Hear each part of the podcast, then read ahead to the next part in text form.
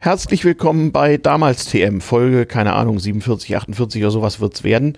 Ähm, zum Thema West-Berlin. Vor mir sitzt Frank Elsner, den äh, kennt ihr, der podcastet auch beim Hör doch mal zu Podcast. Äh, ich werde euch das verlinken in die Shownotes schmeißen. Er blättert gerade noch in einem Bildband von Bildern aus, äh, aus Berlin, aus den Jahren vor dem Mauerbau, so Ende 50er, Anfang 60er und findet das ganz toll. Denn wir wollen heute mal über West-Berlin reden oder Berlin, Klammer auf West, Klammer zu. Je nachdem, äh, zum Sprachgebrauch werden wir noch kommen. Also jenes seltsame Gebilde, was da in Stufenweise in seine Existenz kam 1945, 1949, 1961 ähm, was dann eine weltweite Berühmtheit äh, erlangte und äh, ab 1989 sich so langsam wieder ausblendete, bis man heute im Jahre 2017 lange suchen muss, um noch so richtiges West-Berlin-Gefühl zu haben und Ecken zu finden. Diese Zeit wollen wir mal ein bisschen beleuchten aus etwas unterschiedlicher Perspektive. Wir sind vom Alter her so gute zehn Jahre auseinander, Frank und ich und können daher auch aus unterschiedlichen Zeiten berichten. Nicht? Frank hat bestimmt Erinnerungen an die 60er Jahre, die ich nicht habe, weil ich da Kleinkind war.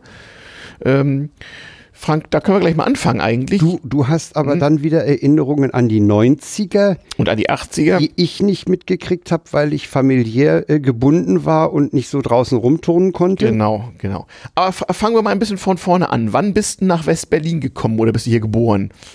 Insofern bin ich 1953 mit Geburt nach West-Berlin gekommen. Ah, ja. Also ein, ein richtiger Berliner. Ja, ich habe die Stadt nur mal für drei Monate für den Lehrgang verlassen. Ansonsten so. immer hier gewohnt. Immer hier gewohnt und immer im Westteil?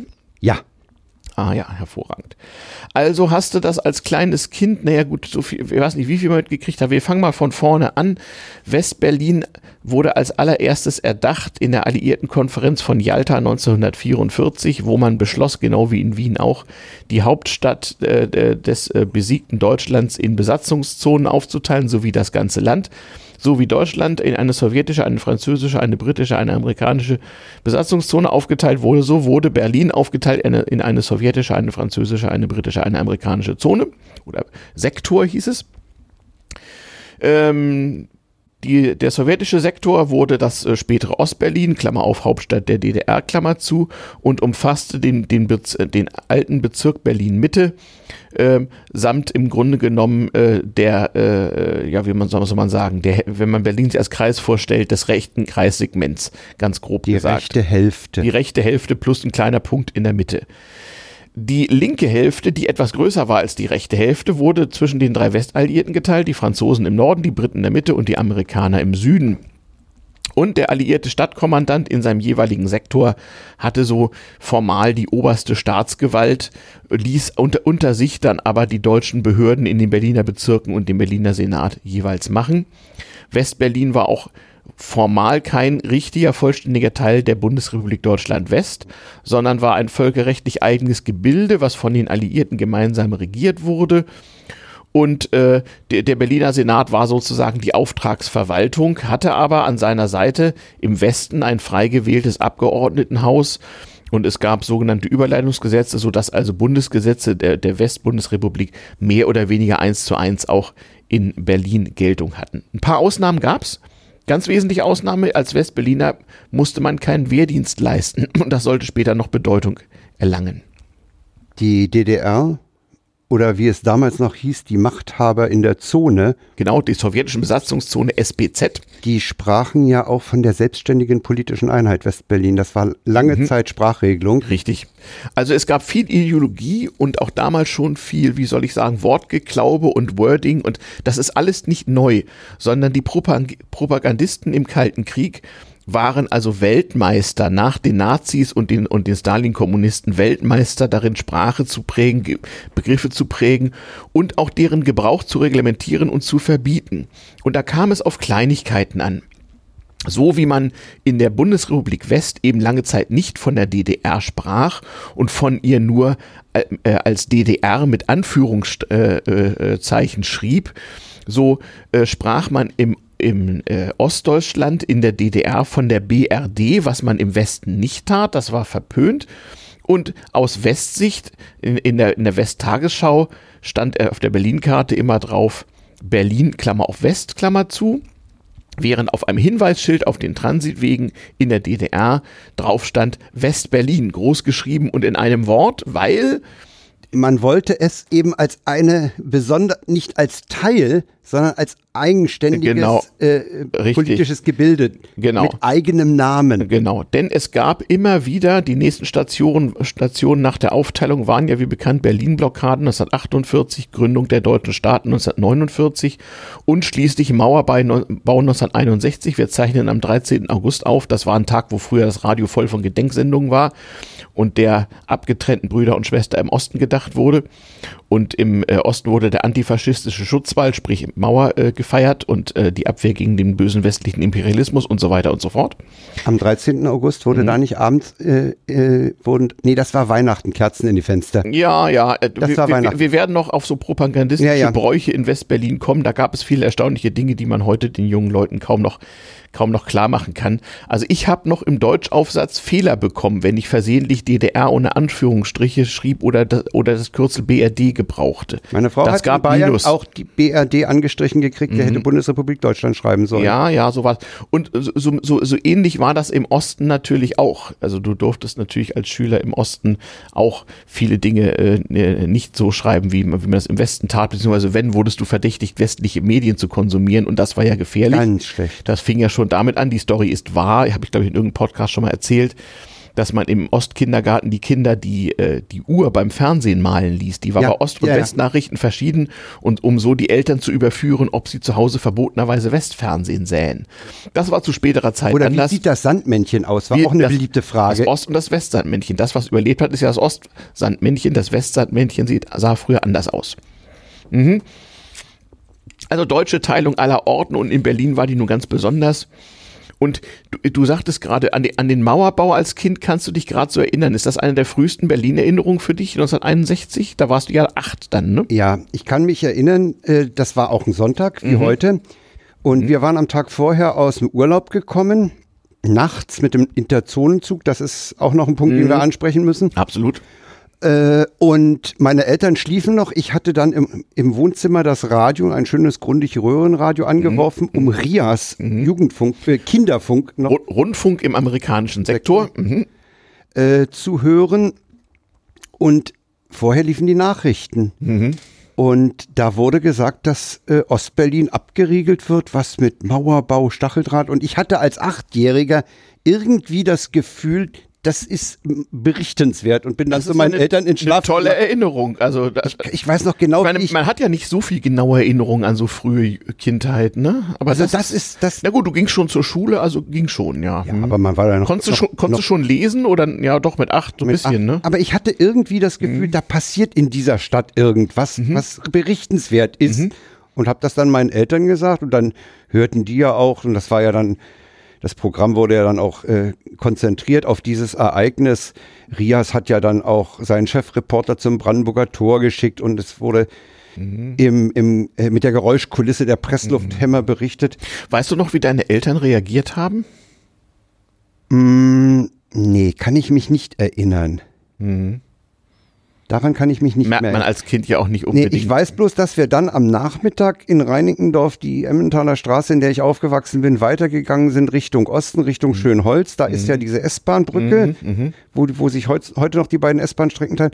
Und da war äh, schon so 1,50 Meter hoch aus relativ äh, billig zusammengeschusterten äh, Platten. Das war so, so, so leicht rötlich. Die waren aus Ziegelsplitt zusammengepeppt. Wahrscheinlich aus Trümmerschutt, ja, gemahlenem Ba- Trümmerschutt. Baumaterial war ja ständig knapp, ja. Ja, Mhm. und die war da so anderthalb Meter hoch, oben war eine Stacheldrahtrolle drauf. Äh, da haben wir dann Mauer geguckt. Mhm. Mauerbau geguckt. Aber, aber äh, wie soll ich sagen, em- emotionslos oder neugierig oder Ja, äh, eher, also als Kind natürlich eher neugierig, Mhm. nicht genau ein. Ich, ich, wie gesagt, ich hatte nur das Gefühl, es passiert was Mhm. Wichtiges, aber was konnte ich nicht fassen. Also im Grunde wurde ja an dem Tag so richtig West-Berlin geboren. Bis dahin konnte man in dieser Stadt, die in zwei Staaten und zwei Systemen lag, sich Man noch konnte sich frei Sich bewegen. noch relativ, ja, relativ frei bewegen. Kannst du dich noch erinnern, wie das war? Also als Kind so äh, West-Ost konnte man einfach so hin und her laufen oder wie war das eigentlich? Man konnte beispielsweise im, im Gesundbrunnen, im Wedding, den Gleimtunnel, der war noch offen, Mhm. da konnte man hin und her gehen. Ich weiß, dass eine Nachbarin ihre Schwester in der Kopenhagener Straße in, Mhm. äh, das ist dann schon, glaube ich, ja, das ist dann gerade so schon drüber, Osten, ja. Äh, äh, regelmäßig besucht hat. Also da war schon ein, ein, Verkehr hin und her und es war ja auch so. Standen da irgendwie Wachen oder Polizisten? Die standen so? da, die passten halt nur auf, dass nicht irgendwie große Mengen Waren geschmuggelt wurden, weil der Westen mhm. wollte ja die DDR äh, ausbluten. So hieß es, ja, ja, ja. genau. Äh, der Hintergrund war, war, dass, die, dass die Ostwährung viel weniger genau. wert war als die Westwährung und man mit seiner D-Mark oder schwarz getauschter Ostmark billig einkaufen konnte genau. im Osten. Ne? Und da haben sie halt aufgepasst, dass du nicht zehn Brote rüber schaffst über die Grenze oder sowas. Aber äh? es gab schon Leute, habe ich mir auch erzählen lassen, die haben wirklich ihren Schreibwarenbedarf und ihre Brötchen in, in Ostberlin gekauft, weil das billiger war. Ja klar. Natürlich, mhm. Kriegsgewinnler hast du immer. Mhm. Es gibt mhm. immer für viele Leute, die solche Situationen mhm. ausnutzen. Und es gab im Westen Wechselstuben, wo man, was im Osten natürlich streng verboten war, Westmark gegen Ostmark tauschen konnte. Die DDR hatte ihre erste Währungsreform auch schon durch. 57 hatten die schon mal, weil es zu viel Ostmark gab, Inflation beseitigt, indem sie neue Scheine ausgaben und dann wurden erstmal Bargeld vernichtet und so, auch, auch in so einer Nacht- und Nebelaktion. Und der Kurs war damals, glaube ich, so etwa 1 zu 3 oder sowas. Also ich kenne noch die Bezeichnung Schwindelkurs von 1 zu 5. Genau, 1 zu 5 galt als unfair, während 1 zu 5 war zu meiner Zeit dann der faire Wechselkurs unter Freunden genau. und Bekannten. Ja, ja. Aber es fing an so mit 1 zu 3, 1 zu 3,5 zwischen West- und Ostmark. Das war, war, wohl in 50er Jahren so durchgehend der Kurs. Aber man muss sich eben auch die Größenordnungen irgendwie dazu ja auch reinziehen. damals noch eben Grenzgänger, die, ja. die auf, auf der einen Seite wohnten, auf der anderen Seite eben, arbeiteten. Und die hatten ganz große Probleme mit ihrem Gehältern und das zu tauschen und was nicht alles, äh, äh, etwa wenn man bei der Berliner S-Bahn, was ein Sonderfall ist, gearbeitet hat, hatte man noch besondere Probleme. Ja, das stimmt. Also es war wirklich schwierig. Ich, ich will vielleicht mal kurz von mir erzählen. Ich bin also äh, äh, zehn Jahre jünger als du, über zehn Jahre jünger als du und äh, kannte dieses Berlin-Ding dadurch, dass meine Mutter Berlinerin war oder ist, sie lebt immer noch, geboren in Schmargendorf. Allerdings im Januar 45 äh, ironischerweise in einem Kühlwagen nach Hamburg geflohen ist, als dann Berlin eingeschlossen äh, zu werden drohte als kleines Kind ähm, und dann in Hamburg geblieben ist, da mein Vater kennengelernt hat, der Hamburger ist und äh, dann dort geblieben ist. Aber, aber äh, meine meine Großeltern mütterlicherseits, die zwar dann auch in Hamburg wohnten und bei denen ich zum Teil aufwuchs, die waren schon Berliner und fühlten sich auch so. Also äh, für Oma war es ganz klar, dass man äh, recht selbstverständlich von, von, Hamburg ins relativ nahegelegene Berlin fuhr. Den Interzonenzug benutzten wir nicht, sondern wir flogen mit der Trans World Airlines mit Propellerflugzeugen, weil durch die Ostzone fährt man ja nicht.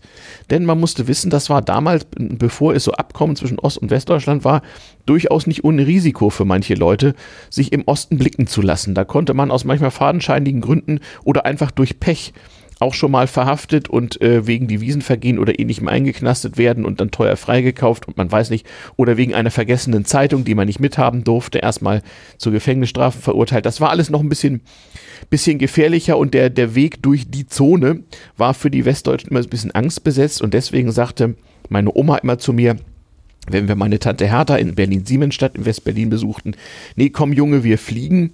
Und ich kann mich noch erinnern, das waren übrigens meine, die ersten Flüge meines Lebens. Bei mir auch. Also, Urlaubs, also Urlaubsreisen per Flugzeug waren in 60er Jahren ansonsten für Normalverdiener noch vollkommen unerschwinglich teuer. Also meine Eltern flogen mal dienstlich und sie flogen auch mal schon in 60er Jahren nach Italien oder so in den Urlaub, aber dann ohne Kinder, weil das wäre viel zu teuer gewesen. Also ich bin das erste das Mal mit Besonderes. British Airways vom mhm. Zentralflughafen Tempelhof mhm. mit einer viermotorigen Maschine mit einer Lockheed Super hm. Constellation. Ja, aus den 50ern. Ja, Teil, nach ja. Bremen geflogen und dann auch zurück. Ja. Weil wir an die Nordsee genau. wollten. Und bei, bei mir war es eine, eine, eine Transworld Airlines, die Howard Youth Airlines mit, mit, mit irgendeiner viermotorigen Propeller Boeing. Auf diesen Strecken wurden die alten Propellerflugzeuge verschlissen, die durch die aufkommenden Düsenflugzeuge überall ersetzt wurden. Die flogen ja noch und die waren für diese kurzen West-Berlin-Strecken. Also ich flog von Hamburg nach Berlin. Genau, West-Berlin, einziger Flughafen damals für den Zivilverkehr war Tempelhof. Tempelhof. Wir genau. müssen an der Stelle noch darauf hinweisen, dass aufgrund alliierter Vorbehalte die Lufthansa, also deutsche Airline, nicht nach Richtig. Berlin fliegen durfte. Es durften nur die Airlines der Alliierten, der Westalliierten mhm. nach Westberlin fliegen. Auf bestimmten Korridoren. Auf Korridoren. Es gab einen Korridor mhm. in Richtung Hamburg, einen nach Frankfurt und einen nach München. Da ja. war die Flughöhe auf 3000 Meter ja. begrenzt, weswegen, ja. wenn man von Stuttgart kam, mhm. dann in Höhe Würzburg wurde es dann unangenehm, weil 3000 Meter ist für ein, mhm. für ein äh, Zivilflugzeug eine blöde Höhe. Da ist nämlich sehr viel Turbulenz. Ich kann mich auch noch an sogenannte Luftlöcher erinnern. ja, die, die gab's. Also Und ich habe einen Flug mal von Stuttgart nach Ja. Berlin gehabt.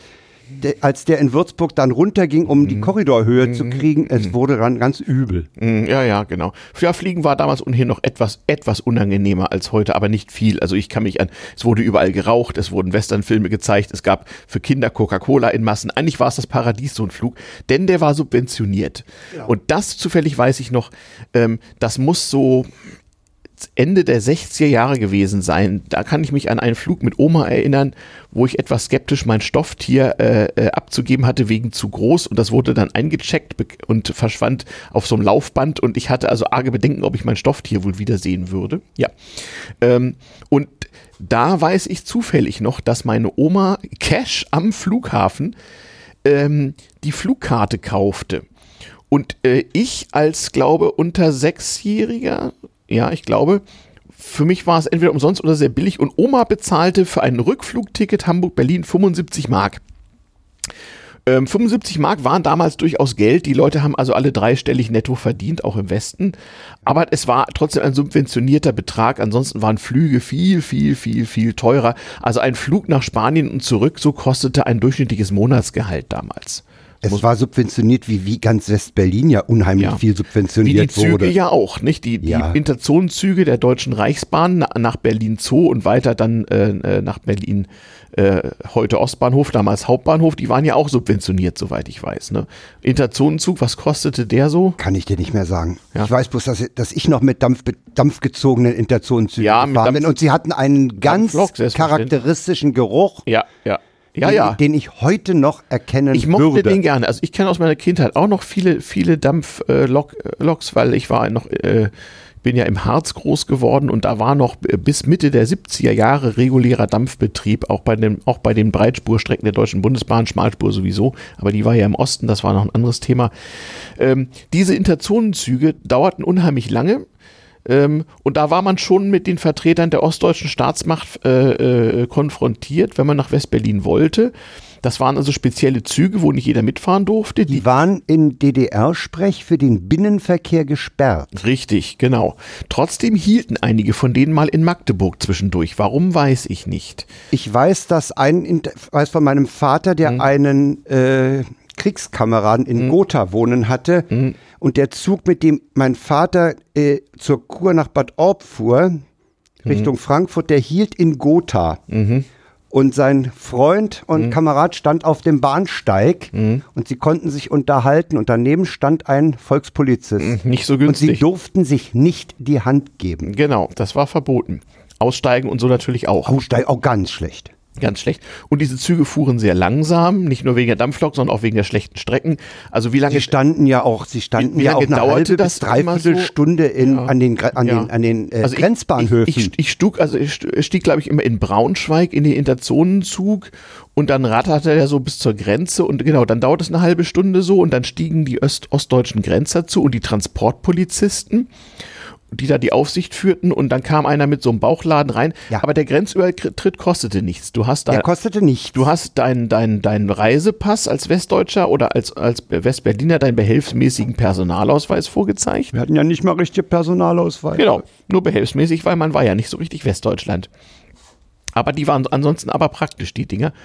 Und äh, da kriegte man auch, kriegt man auch einen Stempel rein eigentlich. Also ich weiß, in den, in den Pass kriegte man einen In Stempel. den Pass kriegte man einen Stempel zum Personalausweis. Das war ja so ein kleiner So ein kleines DIN A6, Büchlein, so ein ja. kleines, Da kriegte man, glaube ich, einen Laufzettel rein. Genau. Und den hatte man wieder abzugeben, wenn, wenn man dann aus der DDR wieder ausreist. Hier in Griebnitzsee war das genau, dann, ne? da wurde nochmal angehalten. Also ich weiß, wir sind mal äh, nach Bayern in Urlaub gefahren mit dem Mhm. Zug. Ich glaube, wir haben bis München so um die zehn Stunden gebraucht.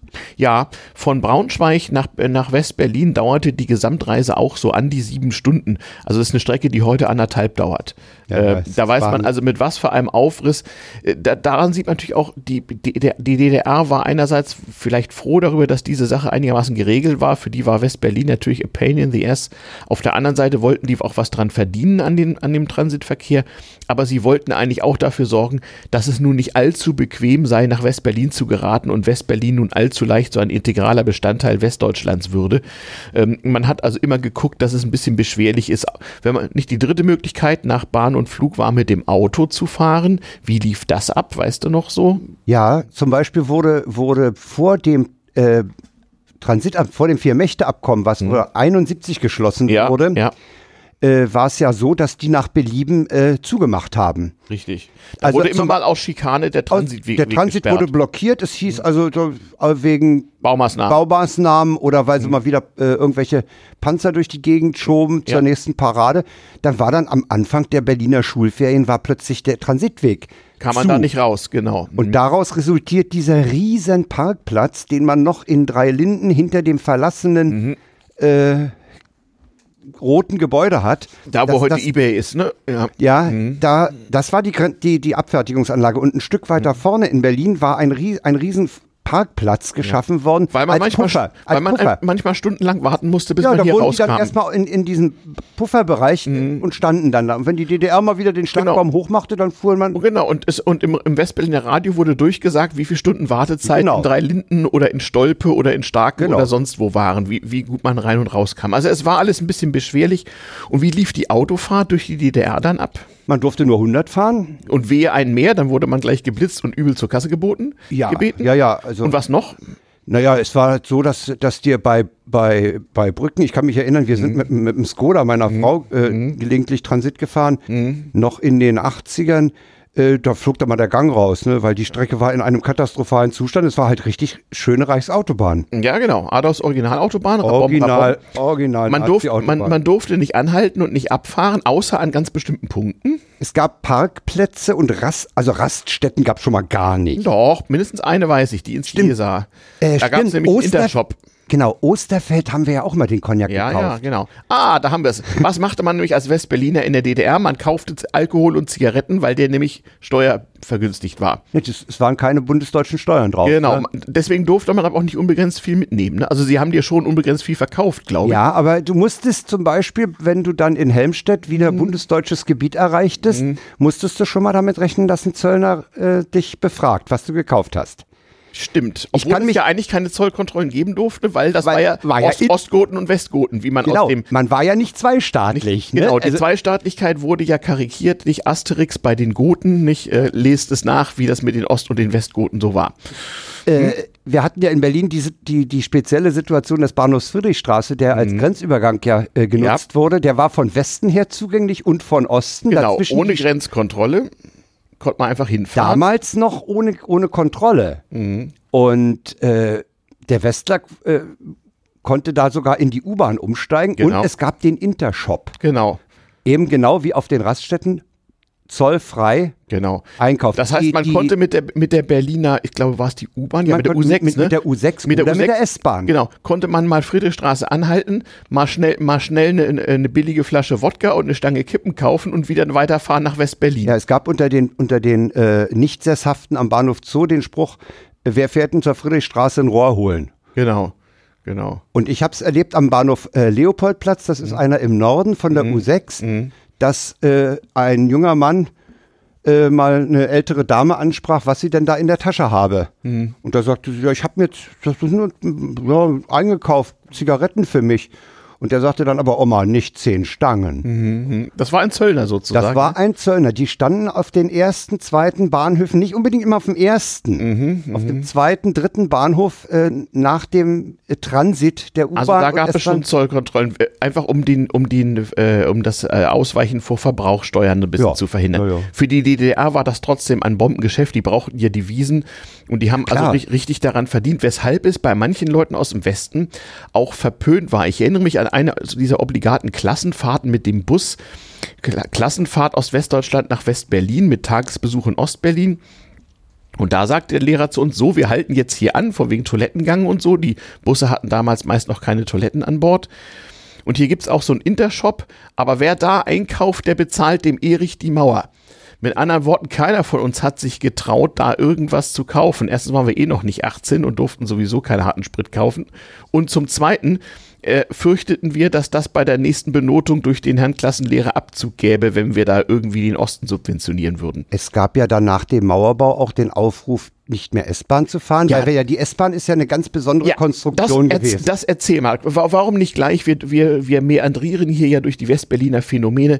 Genau. Die, äh, das, das Berliner Verkehrssystem wurde ja auch geteilt, aber die S-Bahn blieb im Osten. Wie das? Das Gelände befand sich im Besitz der Alliierten, das Bahngelände. Und die hatten die Betriebsrechte der Deutschen Reichsbahn, die in der DDR existierte, übertragen. Darum musste die Reichsbahn auch weiter Reichsbahn heißen, wegen des Genau. Viermächte-Status. Genau. Wegen des Viermächtestaates, was der, was der DDR natürlich über Jahre ein Dorn im Auge war, dass ihre Bahn stand ja auch Reichsbahn, überall DR und daher dein Risiko.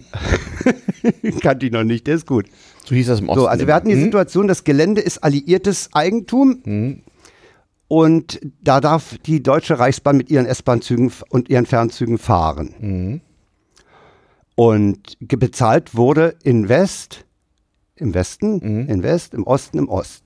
Dann wurde ja 61 das Netz geteilt, eine logistische Großtat. Meisterleistung, ja. Ja, es ist ihnen nur ein, ein Fehler ist ihnen unterlaufen, äh, unten am äh, Dreieck äh, Treptower Park, Neukölln, äh, da hat, da ist ein äh, Viertelzug im Niemandsland übrig geblieben. Hm, der Den- stand dann da. Der stand dann da, da war vorne Lei- Gleis geschnitten, hinten Gleis geschnitten und der stand noch eine ganze Weile da, den haben sie dann irgendwann mal mit Notgleisen, haben sie den dann da weggeholt. Mhm, Ja, und dann fuhren die Westberliner eben, sollten sie halt irgendwann nicht mehr S-Bahn fahren, weil das Geld ging ja direkt an Erich. Genau, wir zahlen doch dem Erich nicht die Mauer und wenn man das versehentlich doch tat, gerade so als Westberliner Tourist oder so, dann wurde man von Westberliner Jugendlichen, die da vor den S-Bahnhöfen Genau. hungerten, ein bisschen handgreiflich darauf hingewiesen, Es na, Kle na Kleiner, was willst du denn hier S-Bahn fahren? Ja, ja. So nach dem Motto, ich klatsch dir gleich eine und dann äh, ging man da lieber nicht hin. Mein Vater musste jedes Jahr als Senatsangestellter, als Beamter, jedes Jahr ein Schreib, äh, unterschreiben, dass er nicht S-Bahn fährt. Da musste er sich dazu verpflichten. Und er musste übrigens auch, zumindest als es das Transitabkommen noch nicht gab, jede Fahrt durch die DDR äh, seinem Vorgesetzten anzeigen. Ja, weil solche Leute ja gerne mal weggekascht wurden und Genau. dann muss man wissen, wo sie geblieben waren. Genau.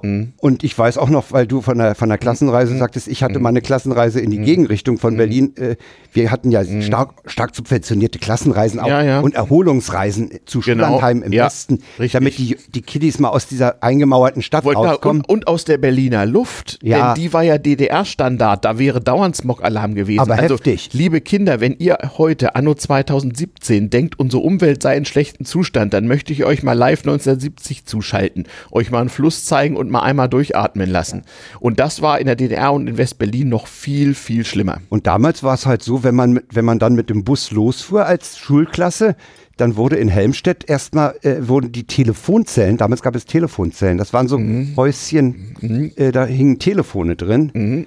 Und die wurden dann erstmal gestürmt und zu Hause angerufen mit der, mit der Aussage, wir sind jetzt durch. Wir sind gut durch die Zone Wir sind gekommen. durch die Zone jetzt durch. Genau, die böse Zone, wo man ja, Ja. Das kam 20 Pfennig, Mhm. dieses Gespräch. Innerhalb Westberlins kostete Telefonieren ja gar nichts. Nee, kostet es nicht ein, ein, ein Eine Einheit Eine kostet- Einheit, doch. Einmal 20 Pfennig und dann ewig. Weswegen ja später die ganzen Mailbox-Betreiber Berliner Nummer hatten. Hm. Ja, ja, also ich, Ich wollte sagen, mit 20 Pfennig brauchte man in West-Berlin auch, aber da Ja. konntest du innerhalb der Stadt stundenlang Ja, telefonieren. ja, ich habe mit, ich hab mit meinem Schulkollegen, wir haben die Schularbeiten über Stunden am Nachmittag gemacht. Über Telefon gemacht. Ja, über Telefon. Aha. Ja. Das war wie eine Standleitung. Ja, bis, ach so, wenn die Eltern nicht zu Hause sind, geht das natürlich. Ja. Hatte man in West-Berlin allgemein Telefon oder war das wie im Osten, dass nur ganz wenige Leute Telefon Man hatte hatten? mehr Telefone. Man hatte mehr. Also hatte man so viele wie heute oder nicht so? das kann ich dir nicht sagen. Ich weiß, wir haben unser Telefon Ende 61 uns Mhm. besorgt, weil meine Großmutter äh, mit einem Teil der Familie Schwester meiner Mutter Mhm. in Warnemünde lebte. Und wir den Kontakt halten. Mein Vater hat gesagt, jetzt, jetzt schauen wir uns ein Telefon an. Und die Anschaffung eines Telefons war damals, äh, setzte einen Antrag voraus, die in Richtung einer recht hohen Grundgebühr, Ja, ich glaube 600 Mark oder irgendetwas. das also, war nicht billig. ja, das war, das war teuer, das war ein halbes Monatseinkommen und dann bekam man ein Telefon, wo man auch noch so 20 Mark Grundgebühr im Monat zahlen musste. Ja, man zahlte Grundgebühr und man zahlte außerhalb äh, Berlins auch relativ hohe Gebühren. Genau, Ferngespräche, fasse dich kurz, nicht wahr? War auch eine finanzielle Sache. Da rutscht nämlich wirklich die Markstücke durch den Automaten und telefonieren war damals eine teure Sache und es war was Besonderes, wenn man sich zu Geburtstag und so mal zehn Minuten anrief. Ich weiß selbst noch zu meiner Studentenzeit in den 80er Jahren hatten wir in meiner WG in Göttingen lustige Tabellen mit so ausgerechneten Gebühren, wo man dann so anstreichen musste, wer wie lange telefoniert hatte, weil telefonieren war ein echter Kostenfaktor, kann man sich heute auch nicht mehr vorstellen. Ja, und wie war das Telefonieren? Telefonieren im Westen, war das, Naja, war das denn so nee. problemlos möglich damals schon? Äh, ja, in den Westen schon. Mhm. Äh, problematischer wurde es, wenn man Oma in Warnemünde anrufen wollte. Wie ging das? Fernamt, lange Ja, Wartezeit. Fernamt Potsdam anrufen. Mhm, 0010. Fernamt Potsdam. Und dann hast du gesagt, ja, ich hätte gerne ein Gespräch zu der und der Nummer. Mhm. Äh, warten Sie, bitte warten. Mhm. Das hieß aber, dass diese Verbindung erstmal Schluss war. Und wenn du nicht früh um sechs das Gespräch angemeldet hattest, dann konntest du es eigentlich schon vergessen. Also du konntest dann auflegen nach dem Bitte warten Genau. und die haben dich zurückgerufen. Die haben dich, und dann gab's, äh, f- wenn du früh morgens Mhm. angemeldet hast, relativ schnell den Rückruf. Fernam Potsdam, Ihr Gespräch nach Warnemünde. Sprechzeit sechs Minuten. ah, die wurde dir vorgegeben. Okay. Und da haben die auch knallhart zugeschlagen. nach sechs Minuten war off. War off. Mhm. Das ist dann irgendwann mal gefallen, diese. Ja, wir verweisen auf die äh, Folgen zum Telefon und zum Fernschreiber nicht. Da wird das nochmal äh, erläutert, wie das damals eigentlich so war mit der Fernkommunikation. Und innerhalb, West, in, innerhalb Berlins war das noch weitaus schlimmer. Also Mhm. wir hatten leider keinen, da, da kann ich nichts zu sagen, wie es war, von West-Berlin nach Ostberlin zu telefonieren. schlimm. Es gab wenig Leitungen, die wurden ja auch überwacht. Das war Ja, ja. kompliziert. Also ich weiß, es war manchmal für Leute einfacher, mal eben schnell zum Bahnhof Friedrichstraße zu fahren und durch den sogenannten Tränenpalast, das war die dortige Grenzübergangsstelle, in den Osten zu gelangen, äh, um sich mal kurz mit Leuten zu treffen, als irgendwie zu telefonieren oder auch nur eine Postkarte zu schreiben. Selbst die brauchte mehrere Tage. Nach, nach, dem, nach dem Transitabkommen war, waren dann ja auch nicht mehr nur zeitweise Passierscheinregelungen, Mhm. sondern dann hatte das ja, da war man nicht mehr ganz so eingesperrt. nee, man war nicht mehr so eingesperrt. Man musste halt äh, bei den Postbeam Postlern der DDR seinen Antrag abgeben. Mhm. Der wurde dann geprüft und dann konnte man ein paar Tage später hingehen und äh, den Zettel, äh, das war, wie war das? Erlaubnis zur Erhalt eines Visums. Ja, sowas hatte ich auch im kleinen Grenzverkehr. So eine Pappkarte, Ja. wo, mit so Stempelfeldern. Um, Genau. Und nach neun Stempeln war die voll und wurde Und, eingezogen. und mit, mit diesem Zettel konntest du dann am also, Übergang ein Moment, Visum also Moment, du bekommen. bist, du bist äh, zu, zu welcher Post? Du konntest ja in Osten Nee, nee, du, nicht zur Post. Die, nee, die hatten, die hatten in Westberlin äh, etliche Büroräume. Ah, von der Da kamen die, Ostpost. da kamen die früh an mit Barkasch Ah, in, ja. in dunkelbraunen Anzügen mit Ah, ja. dunkelbrauner Krawatte. Und das waren die Vertreter der, der Deutschen Post der DDR und die haben diese Ja, Anträge es- entgegengenommen. Äh, De facto waren es wohl Mitarbeiter eines Ministeriums. ja, es war, es war Stasi, aber sie äh, formal deswegen Post, weil das ja zivil war und man Ja. wollte hier keine diplomatischen nee, nee, Verwicklungen haben. bloß nicht. Ist die- klar. die Im, Im Westen war das nämlich anders. Nicht, äh, äh, als BRD-Bürger stellte man seinen Antrag auf Einreise im kleinen Grenzverkehr, nämlich bei einem beliebigen Volkspolizeikreisamt im Osten in so einem grenznahen Kreis, den man besuchen wollte. Man konnte auch mehrere Kreise angeben und schickte also mit der normalen Post einen Antrag, da ging das bei jeder Stadtverwaltung auf DDR-Formular dahin und bekam dann ein paar Wochen später aus, aus Ostberlin seine sogenannte Zählkarte geschickt. Und das musste man so alle halbe Jahr mal machen. Ah ja. Ja, also im, im kleinen Grenzverkehr gibt es übrigens auch einen Staatsbürgerkunde-Podcast. Mit mir. genau. Ja, Genau. ja, sehr wichtig. Ähm, ja, kommen wir, kommen wir darauf zurück. Also man konnte da irgendwie reisen, aber Telekommunikation und auch Briefverkehr war so eine Sache, war überwacht und dauerte auch schon mal länger. Also eine Postkarte von West nach Ostberlin konnte ohne weiteres eine, eine Woche unterwegs Ja, ja, sein. durchaus. Und, äh, aber interessant, es gab in Westberlin Briefkästen mit zwei Schlitzen. Ja, genau. Nämlich Westberlin Und, und, Ostberlin. Nee. Und DDR. Nee, Nee, Nein, es gab, dran? es gab, es gab innerstädtisch und, und sonstige Richtungen. Genau. Das heißt, äh, der, der Westberliner Postverkehr war sozusagen abgetrennt, hatte seinen eigenen Teilbriefkasten und alles andere war dann im Zweifel erstmal Westdeutschland oder sonstiges Ausland. Genau. So lief das. Stimmt. Ja. Und deswegen gibt's heute noch in Berlin äh, Briefkästen mit zwei Schlitzen, wird ja heute noch gemacht, nicht Berlin und Umgebung und, und andere Richtungen. Das ist ja heute geteilt. Das ist ja in anderen, äh, äh, in anderen Städten nicht üblich. Und das kommt aus dieser Teilungszeit. Da war das, weil nämlich Porto innerhalb Ostberlins, äh, innerhalb Westberlins gab es auch Briefmarken, da stand drauf Deutsche Bundespost Berlin und nicht Deutsche Bundespost. Genau. Da war das Porto billiger. Ja, und in, in, in, in der BRD, im, äh, im Westdeutschland, Mhm. Ja. äh, wie wir sagen, äh, da gab es ja eine lange Zeit Briefmarken äh, 20 plus 5. Ja, Genau, das Notopfer Berlin, nicht wahr? Genau, die musste man bei so zwei Pfennig waren das, so blaue, blaue Extramarken, äh, um das sozusagen zu finanzieren. Denn der Westberliner war subventioniert. Das merkte man an vielen Dingen. Viele Sachen waren verbilligt, Verkehrswege, Strom, Telefon. Übrigens, es gab eine Lohnsubvention, die sogenannte Berlin-Zulage. Weil du da muss ich noch mal kurz zurück zu den, zum Transit, Ja. weil du fragtest, ob die Züge subventioniert waren. Die Ja. Züge nicht, aber es gab die sogenannte Transitpauschale. Ach so war's. Man Das- kriegte da Geld, hatte, ne? da hat, nee, da hatte Bonn mit Ostberlin Mhm. ausgehandelt, wie viel sie zahlen, dass die, West, Ja. Mhm. dass die Westberliner und Bundesbürger auf der alten Reichsautobahn ihre Autos ruinieren Ja, können. stimmt, stimmt. Da gab es wurden, ein paar Millionen bezahlt. Ja. Ja. Und da, darum war da der Grenzübergang auch gebührenfrei. Sonst Genau, das ja war nämlich pauschal bezahlt. Fünf Ostmark, äh, wir sagen immer fünf Mark Eintritt, 25 Mark Verzehrbon. Ja. Man fuhr in die DDR wie in Zoo, nicht? Ja, genau. Berlin-Zulage war eine tolle Sache. Genau, gab richtig mehr Geld, netto, steuerfrei. Das waren 8% vom Brutto, die Mhm. ohne weitere Einschränkungen direkt in den Zahlbetrag einer Gehaltsabrechnung und gingen. da haben einige Leute ihre Miete von bezahlt in Ja. West-Berlin. Also das war also tatsächlich, ich, ich habe eine Berlin-Zulage gehabt, die sogar noch über der Miete lag. siehste, kannst mal sehen. Also es gab also auch durchaus Gründe, nach West-Berlin zu kommen, auch als Westdeutscher. Einmal die Subventionen, zweitens der Arbeitsmarkt, der allzu, aus politischen Gründen allzu viel Arbeitslosigkeit nicht zuließ. Das heißt, wenn es in West-Berlin zu viel Arbeitslose gab, dann wurden eben Stellen geschaffen. Deswegen und, haben wir diesen- und man brauchte ja, nicht zur Bundeswehr. Ja, wir haben ein, wir, ja, ja, genau. Und wir haben einen, einen immens aufgeblähten Verwaltungsapparat in und auch, B, Berlin gehabt. und auch BVG und so, das hat man ja später gemerkt, nicht diese, diese ganzen äh, äh, rigorosen Sparmaßnahmen in Berlin nach der Wiedervereinigung, die kamen halt daher, dass äh, bei allen möglichen öffentlichen Betrieben und Verwaltungen viel zu viele Leute beschäftigt waren. Nicht? Hast du das an der Universität auch bemerkt? Du warst ja bei der Universität beschäftigt. nee. Da war das nicht so. Das waren andere nicht. Also ich kann mich erinnern, vor allem die Nee, BVG, die Berliner Verkehrsbetriebe, die wurden zum Teil regelrecht verdonnert, doch mal ein paar tausend Arbeitsplätze zu schaffen. Und dann wurde das halt gemacht.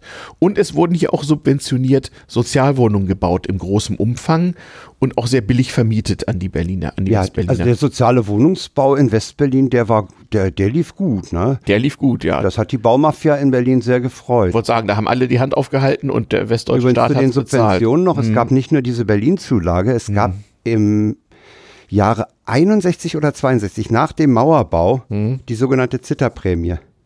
Ah, da, das, ga- die gab es aber später nicht mehr, ne? Nee, da gab, das war eine, die Zitterprämie war eine Einmalzahlung an jeden Erwachsenen in Westberlin. Mhm. Und ich weiß nicht mehr, ob es 50 oder 100 D-Mark waren. Das war ein Einmalbetrag, einfach Ja, nur dafür, dass mein man Vater- blieb und nicht abhaute. Oder? Ja, mein Vater, mein Vater war ja beim Sozialamt in Reinickendorf. Ah, okay. Und der zog nach der Arbeit mit einer dick mit Geld gefüllten Aktentasche durch unser Wohnviertel und klingelte an jeder Tür und gab jedem, der da aufmachte, gegen Quittung einen Geldschein. Ah ja. Ja, so wurde, wurde Geld verteilt. Geld wurde auch sonst großzügig verteilt. Ich weiß es aus späteren Zeiten. Wir können ja mal ein bisschen springen. Ich äh, kenne ja mehr so die 70er, 80er Ja. Jahre. Ähm, es sammelten sich in Berlin viele Leute an, die nicht so sehr viel Lust hatte auf das normale westdeutsche Arbeits- und Erwerbsmodell und auch nicht auf die Bundeswehr. Man konnte damals in Westberlin verhältnismäßig einfach im Vergleich zu anderen deutschen Großstädten Sozialhilfe erhalten. Und ein bisschen froh war auch Westberlin über jeden jungen Westdeutschen, der mal die überalterte Stadt so ein bisschen äh, zum Aufleben brachte. Es war also völlig okay, wenn man nach dem Abitur seinen Eltern erklärte, ich ziehe jetzt mal nach Berlin. Dann brauchte man erstmal nicht zur Bundeswehr, allerdings musste man auch recht lange in Berlin bleiben, bis die einen wirklich nicht mehr haben wollten. Da gab es also immer so Bundeswehrflüchtlinge. Und zum anderen konnte man wirklich als 19-jähriger Westdeutscher zum Sozialamt gehen und sagen, ich brauche irgendwie mal eine Wohnung und ich brauche eigentlich auch Geld und Arbeit habe ich auch noch keine. Und man bekam allein schon mal so eine sogenannte Haushaltspauschale, hat ein Freund von mir erzählt. Das war unglaublich. Man bekam so eine Art internes Begrüßungsgeld. Du bekamst, wenn du nicht gerade das Blaue vom Himmel runtergelogen hast, dann bekamst du für die Einrichtung der dir zuzuweisenden Wohnung einen derart hohen Westgeldbetrag, dass du also davon erstmal monatelang leben konntest, wenn es dir eingeteilt hast. Das war die sogenannte Haushaltspauschale. Und da gab es wirklich Leute, die nach dem Abitur erstmal gesagt haben, ich, ich mache mir so mein privates Sabbatjahr sozusagen. Und die konnten wirklich in West-Berlin auf Staatskosten erstmal ein Jahr lang ganz gut vor sich hin machen. Arbeitslosengeld Geld gab es natürlich auch, ist ja klar. Da waren die Regeln noch, also sehr viel Konziliante, Hartz IV und sowas war gar nicht dran zu denken. Und äh, man wurde da recht günstig eingestuft, weil in West-Berlin sollte eben so ein gewisser Sozialstaat erhalten bleiben, gewisses soziales Niveau erhalten werden, einfach um die Stadt bevölkert zu halten, nicht? Ja, ja, also man, man musste natürlich schon den Leuten, die hier lebten, äh, ein, gewiss, ein gewisses äh, Leckerli, Schmerz, Schmerzensgeld Schmerz, zahlen. Ja, Schmerzensgeld ja. ist ein schöner Begriff. Mhm. Und, und äh, das waren halt diese, diese 8% Berlin-Zulage, was du sagst, also Wohnungsbau. Relativ sicherer Arbeitsplatz, billige ja, ja. Wohnungen. Ähm, also es, es war schon so, du konntest, wenn du in, wenn, wenn es dir in, West, in Westdeutschland so hektisch war, hieß es immer, das war ein bisschen das Klischee, wenn es dir in Westdeutschland etwas zu hektisch war, dann konntest du dir einen Job in West-Berlin suchen und da gingen die Uhren ein bisschen langsamer, das Geld war ein bisschen besser, die Luft war ein bisschen dreckig, und der Urlaub ja, aber etwas du, kon du, konntest dich, du konntest dich in Westberlin ganz gut einrichten. Genau, und das haben ja viele gemacht. Ne? Und dem haben auch viele nachgetrauert nach dem Mauerfall 89, weiß ja, ich klar. Noch. Man konnte sich in Westberlin richtig schön bequem machen und das wurde zum Teil beneidet, zum Teil kritisiert. M manchmal hieß es auch so bei Führungskräften der Wirtschaft, man solle nicht so lange in Westberlin sein, sonst bekäme man im Westen keinen Job mehr und so, weil es dann hieß. Du dann, konntest halt nicht keine, keine Wochenendausflüge machen. Ne? Das, du warst außer, halt außer mal nach Lübars, das war das einzige West Berliner ja, Dorf. Ja, Lübars, ne? ja, total, ja. Und man konnte halt die, die Tagesbesuche in die Deutsche Demokratische Republik machen. Das konntest du ja schon. Ja, ne? gut, aber du hattest ja den Umtausch und den, und den Verzehrbon. Genau, man musste ja 5 Mark Visumgebühr und 25 Mark Umtausch. Ja, also ich denke mal. Weil die 25 Mark waren erst ab 1980, davor war es weniger. Aber du musstest zwangsweise zum irrealen Kurs von 1 zu 1 Westgeld in Ostgeld tauschen. Was und Studenten vielfach zum Einkauf von Büchern genutzt richtig. haben. Und Lebensmittel und Schreibwaren. Ich habe mein ganzes Studium auch immer die Schreibwaren in der DDR gekauft. Also Lebensmittel weiß ich, äh, da bin ich äh, jetzt äh, skeptisch, weil uns ist mal bei der Ausreise, als wir aus Rostock kamen, eine Salami weggenommen das worden. Das passierte schon mal. Ja, das haben sie bei mir auch gemacht. Ich kriegte immer so ein schönes Ostpaket und da waren oft Sachen drin, die in der DDR ein bisschen knapp waren, was man selbst gar nicht so gemerkt hat. Und da waren die Zöllner schon mal neidisch und haben einem Dinge beschlagnahmt aus veterinärmedizinischen Gründen oder so. Hm. Nee, aber wenn du einfach für deine letzte eine, eine Ostmark, du durftest ja um Himmels Willen keine Ostmark mitnehmen. Nee, haben sie dich, der Transfer von ne? Mark der DDR über die Grenze war streng genau, verboten. Dann hast, du, dann hast du dir halt ein paar Brötchen gekauft, mhm. die schmeckten auch, die kosteten fünf Pfennig und dann hast du dir noch ein Stück Butter mitgenommen, die sah zwar etwas blässlich aus, war aber Butter, überhaupt kein Problem ähm, und noch irgendwas, sodass du möglichst also dein Geld ausgegeben hast und ich kann mich erinnern, also äh, wenn man diese Tagesbesuche gemacht hat, ich habe das schon wahrgenommen und bin in so eine Kaufhalle gegangen und habe mir für den nächsten Tag so die alltäglichen Lebensmittel da geholt, weil die ja, die Grundnahrungsmittel waren ja, die, die waren ja subventioniert, die waren ja, sehr billig. Die waren saubillig. Mhm. Ich kann mich auch erinnern, wenn ich mich mit meiner Cousine am Bahnhof Friedrichstraße getroffen habe. Deine Cousine wohnt im Osten, oder? Die wie? wohnte in Warnemünde bis ah, heute. Ah, und dann ist die nach Ostberlin Die ist gefahren nach Ostberlin. Und du bist im, äh, ja, darüber. Die ja. hat auch eine Zeit lang, hat die auch die Oma nach Ostberlin gebracht. Mhm. Dann wurde Oma im Rollstuhl über die Bornholmer Brücke gefahren. Ui, ui, ui, von, einer, von einer Rotkreuzschwester, die mhm. durften da äh, sich mhm. relativ frei bewegen. Mhm. Und dann haben wir sie auf der Westseite in Empfang genommen. Ja, weil Oma durfte in Westen und Leute unter 65 mussten im Osten bleiben. Ja, genau. Und, ja. Und Oma ist ja immer gereist nach dem Motto, Oma hat ja alles Mögliche, die hat ja mhm. Ostgeld in Westen geschafft. Mhm. Vom Umrubeln sprachen wir ja natürlich. schon. So eine Oma kannte ich auch, ja. Und, und sie hat natürlich auch den, den Fernsehtuner äh, für den Westempfang äh, in, in die Gegenrichtung Richtig, geschafft. Ich, und Oma fuhr immer nach dem, Oma hat auch Zeitungen mitgenommen, Oma mhm. fuhr immer mit der Parole, einer alten Frau tun sie nichts. Vor allem nicht im Rollstuhl, das stimmte schon. Dann sp später, als sie dann. Äh, Viele DDR-Betriebe hatten ja auch so den Rentner, der dann im Westen ja, ja. illegalen Technologietransfer machte, weil ging nicht anders. Ja, ja. ja. Also die Rentner waren so ein bisschen das, mit, das äh, Transport. Wo ich noch hin wollte, wenn ich mich mit meiner Cousine traf, dann hatte ich ja mhm. diese 25 Ostmark am Hals. Die hat die, man dann verschenkt. Die, ne? kleine, die kleine Bierflasche, diese typische Berliner Bierflasche. Ja, so die Handgranate. Hm. Ja, 03. Oder, ja, 03. 03 Berliner Schwindel oder so. Ja, ja, genau. Äh, ideal für einen Molly. Ja. ja. Äh, die kam 33 Pfennig mhm. Ost. Mhm. Und ich kann mich noch an ein üppiges Gulaschgericht im Lindenkorso da ist jetzt äh, VW und, und Bentley an der Ecke, Ja. Friedrichstraße erinnert, das kam 6 6,53 oder Sechs so. Mark war für ein, war für ein warmes äh, Mittaggericht schon viel Geld in der DDR. Also du hast in dem, im Dorf, im, in der Dorfkneipe hast du einen Schnitzel für zwei Mark Ja, ja. damals. Aber nun muss man sagen, die Preise waren auch in Westdeutschland damals andere. Also äh, Ja, klar. Ein, ein Gaststättenbesuch erforderte einen deutlich einstelligen D-Mark-Betrag. Also das kann man jetzt Ja, ja. nicht ganz mit heutigen Preisen vergleichen. Das ist ja Jahrzehnte her. Es war trotzdem schwierig, diese 25 Ma- Ostmark loszuwerden. Ja, siehe die Folge kleiner Grenzverkehr. Ja, die linken, die linken Studenten, die es ja Mhm. dann auch gab, ne? nach 68 gab es ja diese linken Studenten, Ja, ja, ja, die die kauften sich dann ihre Marx-Gesamtausgabe. Marx Engels Werke. Genau. wo wichtige Dinge weggelassen war, äh, wurden, wie uns unser westdeutscher kommunistischer Geschichtslehrer nachwies anhand der Originalausgabe. Und meine Frau hat, hat vielfach für ihr Geologiestudium äh, dort drüben Fachliteratur eingekauft. Äh, einige Leute haben sich auch ihren Geologenkompass dort besorgt. Der war nämlich Zeiss und so. Ne? Also die, die hatten in der Aber da hat Beziehung- die DDR schon mal ein bisschen, bisschen, bisschen den rauszukriegen, war schon riskant. ja, du brauchst Dem durftest du nicht Im Prinzip war es so, alles, was richtig gut und wertvoll war in der DDR, war natürlich aus, mit Ausfuhrverbot belegt. Ich, äh, ihr könnt meine Stories aus dem kleinen Grenzverkehr hören. Äh, es sei hier nur die wiederholt. Ausfuhr von Porzellan war verboten, von Steingut nicht. Also brauchtest du halt eine Quittung vom Handel über Steingut und dann ging das. Naja, Also äh, ich weiß, wir, wir, wir schweifen ein bisschen ab, aber in der Tat, es gab also auch als die Mauer da war, durchaus einen regen äh, Grenzverkehr und auch ein Geld- und Warenverkehr unter den nochmal Berlin-spezifisch extra erschwerten Bedingungen der zwei Währungen und Ja. der zwei Systeme und der Erlaubnisse und so weiter. Wie war denn das als Westberliner? Du hattest diesen Zettel, das heißt, du, du, wenn der aufgestempelt war, musstest du einen neuen Antrag stellen und durftest nicht mehr so einfach in Osten. Ne? Oder Nee, Wie ich war bekam das? immer nur für einmal. Für einmal, nicht im für Gegensatz fünfmal? Zum, Im Gegensatz zum kleinen Grenzverkehr nur für einmal. Ach so, du musstest also jedes Mal zu diesen Post Oder, nee, du konntest dann, aber ich glaube, man konnte dann auch für mehrere Tage schon. gehen? Ja, ja. Du Es hattest wurde dann gelockert, ne? Ja, es wurde dann irgendwann mal gelockert und du kriegtest dann, glaube ich, für fünf Tage Mhm. im, äh, konntest du und das war dann so, das kommt dann deiner Zählkarte da schon näher. Mhm. Äh, und mit dem gingst du halt zur Grenze und dann hat der geguckt, ja, heute ist der, Mhm. für den Tag hast du beantragt, kannst du rüber. Ja, und dann kriegte man so einen Zettel, den man in den Reisepass oder in den Ausweis Ja. reinlegte und dann damit wusste der, konnte man sich in, in der DDR dann ausweisen zur Not, dass man auch legal da Es war. gab ja auch die Phase, als die, es gab ja eine Phase, wo Bundesdeutsche, Mhm. Westdeutsche nach Ostberlin durften, aber die Westberliner nicht. Richtig.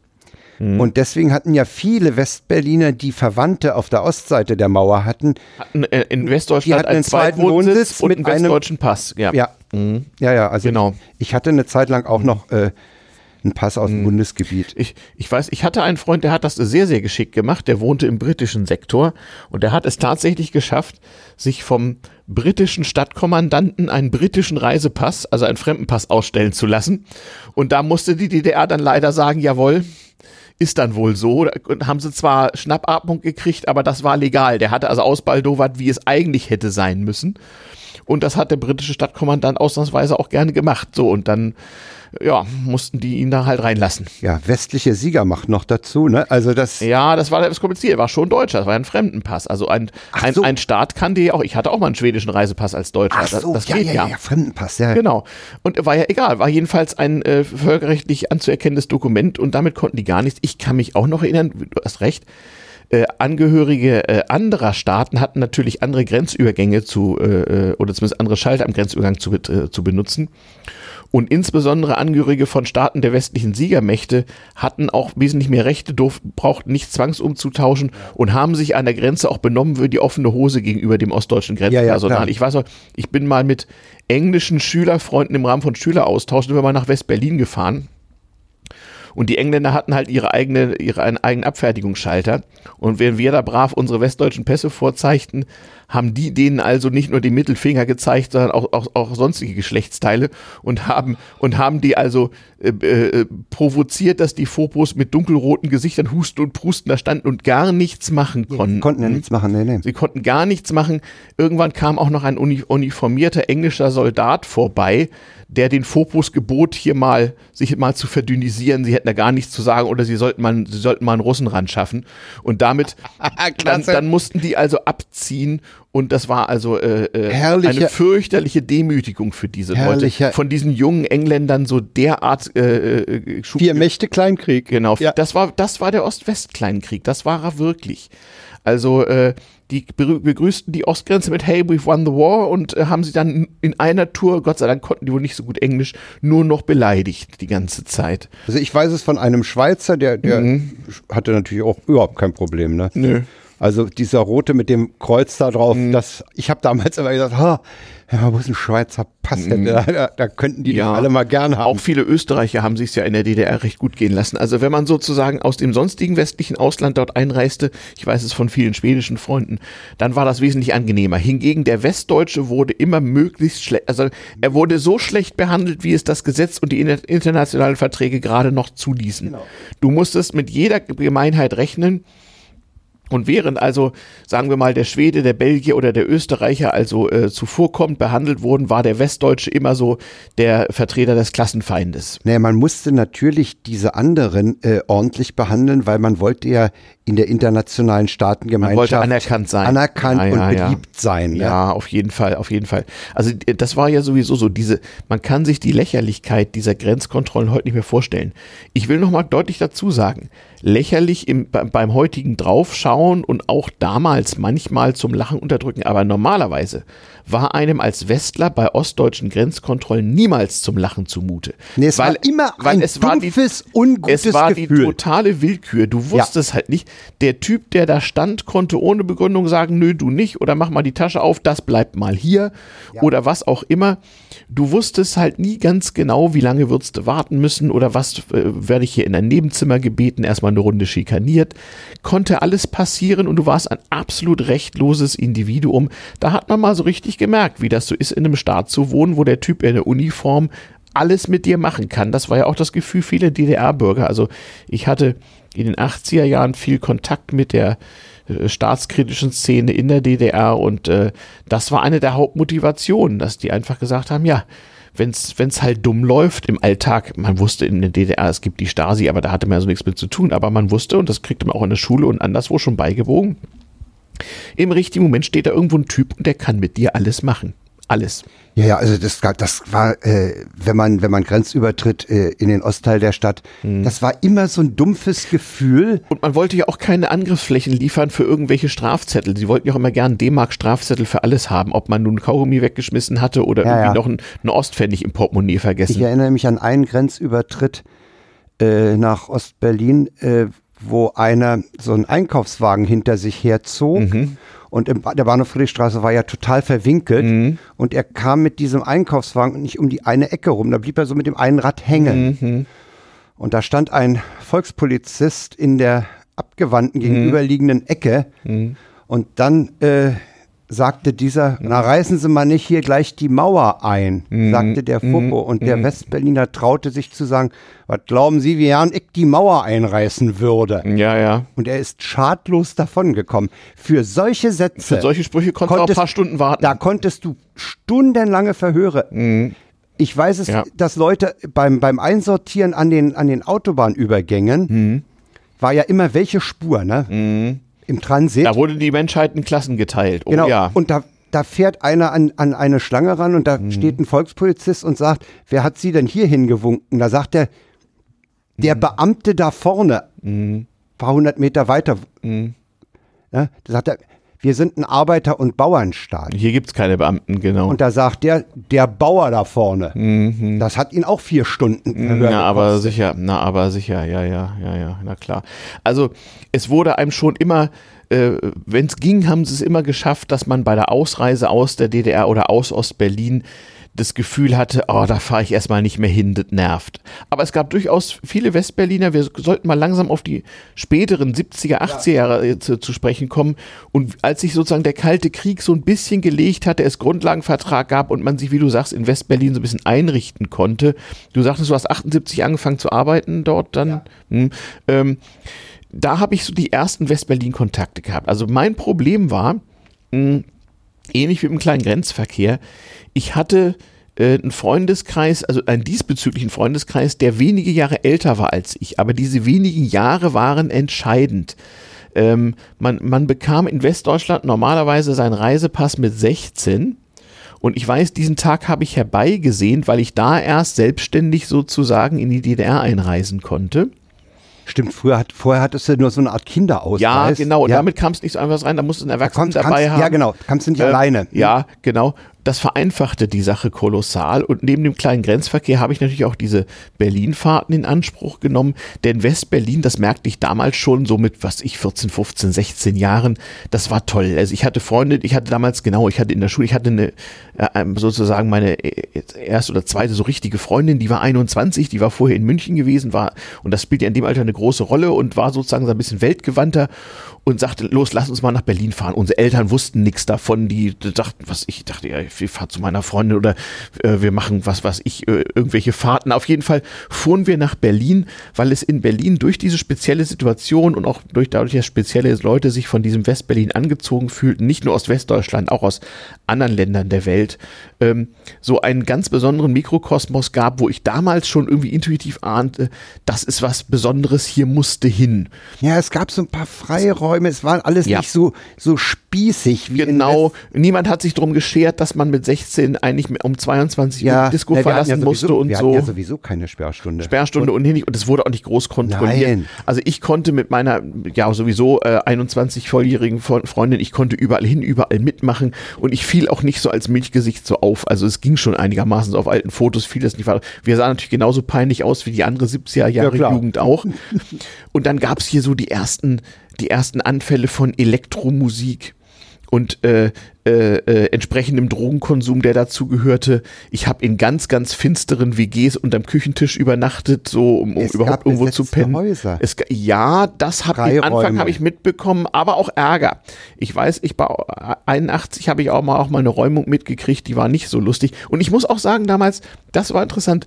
Ähm, äh, ich gehörte nicht zu dieser Szene dazu, ich habe zwar mit solchen, Leuten, mit, mit solchen, Leuten, Kontakt gehabt und gefeiert und alles Mögliche. Man traf sich bei elektronischer Musik und beim Computerhobby damals schon und beim Funkhobby und sowas, aber und ich kannte auch Leute aus der DDR, die Kassetten geschmuggelt haben und dann äh, so äh, wurden Radiosendungen aus der DDR dann von West-Berlin aus ausgestrahlt, so eine Geschichten. Das fand ich alles unheimlich spannend und kurz darauf war ja auch in Polen dann der Aufstand und das Kriegsrecht und dann war ich ja auch in Polen unterwegs und habe da Flugblätter gedruckt unterm Kirchendach und so Geschichten. Also ich war so drauf, aber äh, das mit der Hausbesetzung fand ich also nicht okay.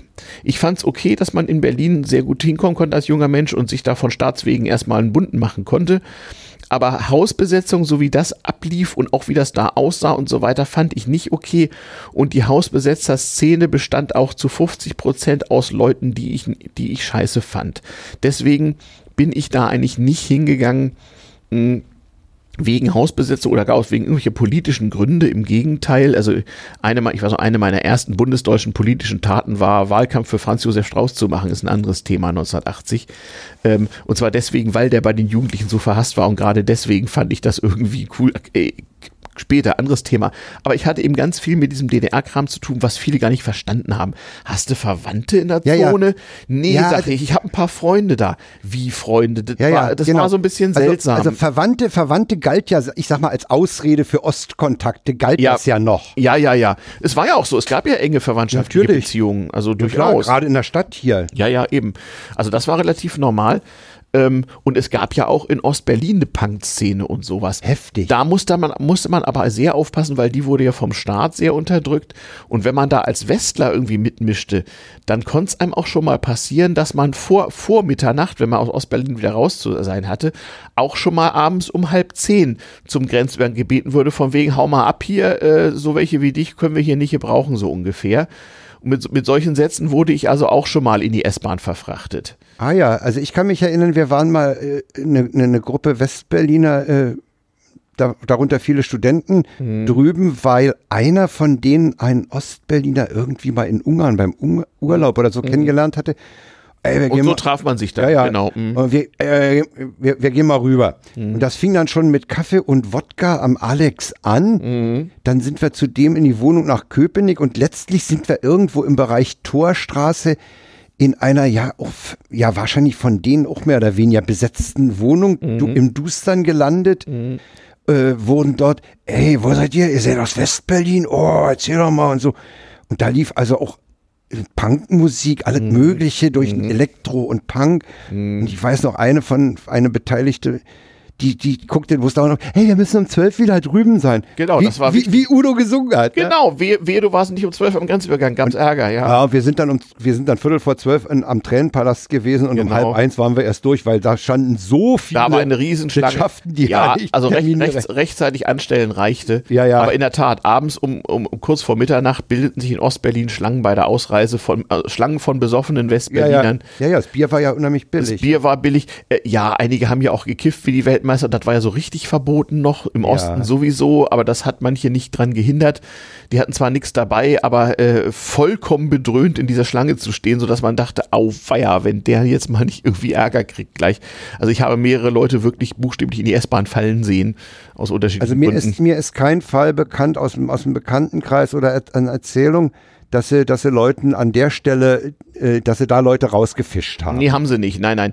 Ähm, wir waren dann wir, froh, wenn wir die waren wieder ja weg auch, waren. Wir waren ja auch Devisenquelle. Wir waren 30, Ja. 30 Westmark pro Besuch für die DDR, ja. Ja, lass die mal nach West-Berlin zurück, die kommen dann nächste Woche wieder und dann bringen sie, haben sie wieder Zwangsumtausch. Ja, ja, ja. Solange man sich nicht aus Ostberlin rausbewegt, ging das auch. Und man muss ja auch wissen, wenn man von Westberlin nach Ostberlin fuhr, dann bekam man ja auch nur eine Aufenthaltsgenehmigung für, Für Ostberlin. für Ostberlin und nicht etwa für die DDR. Das war Nein. ja ein Unterschied.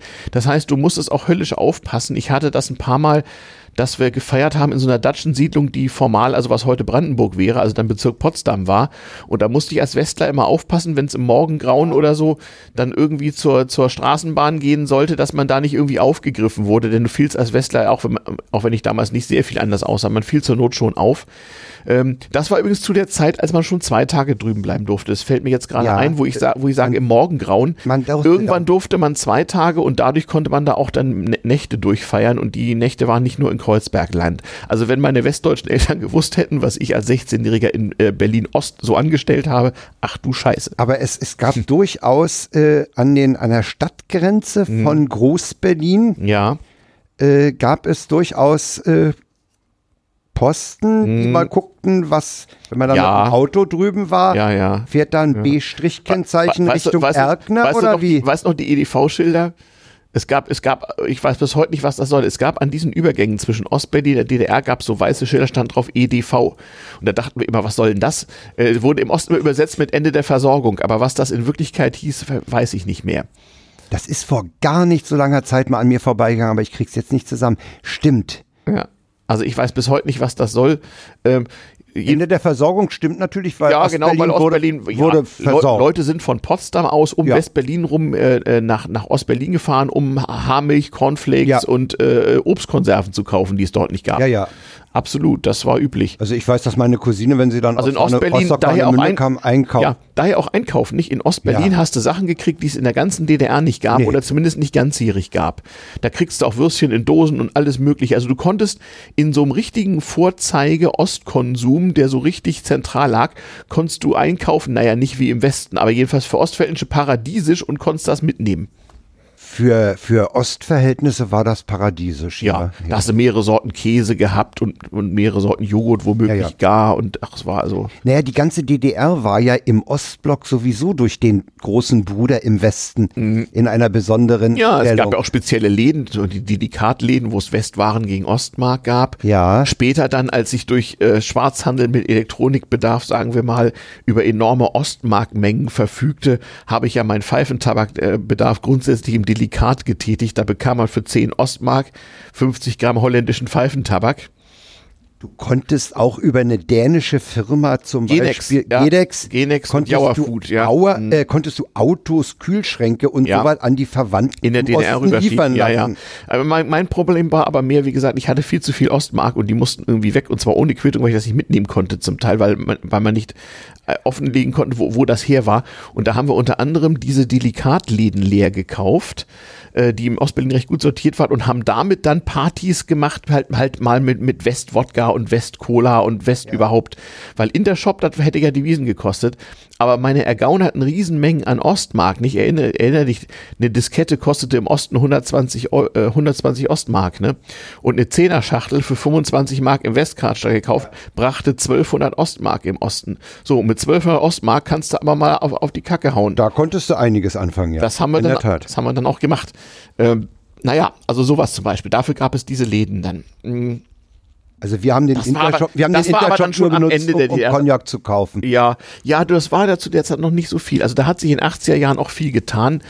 Also wenn ich an meine ersten Reisen denke, als ich noch nicht 18 war, aber schon einen Reisepass hatte und froh war, dass ich da irgendwie rein und raus kam.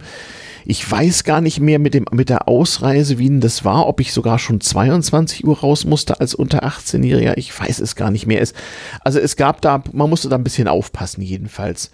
Ähm, und ja, und dann waren diese Wochenenden natürlich auch dadurch limitiert, dass man ja so lange braucht. Also wir sind Freitag nach der Schule in den Interzonen-Express gehüpft, ja. waren dann irgendwie abends um acht endlich mal Bahnhof Zoo. Ja, das war ja nicht anderthalb Stunden. Nee, nee, das waren sieben Stunden ja, ja. brutto.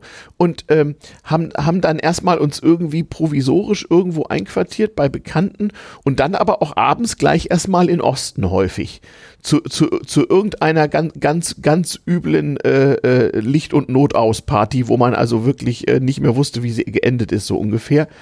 Ähm, und am Anfang, als es die 24, 48 Stunden Visa noch nicht gab, dann in egal welchem Zustand und 12 eine Grenze, das weiß ich noch.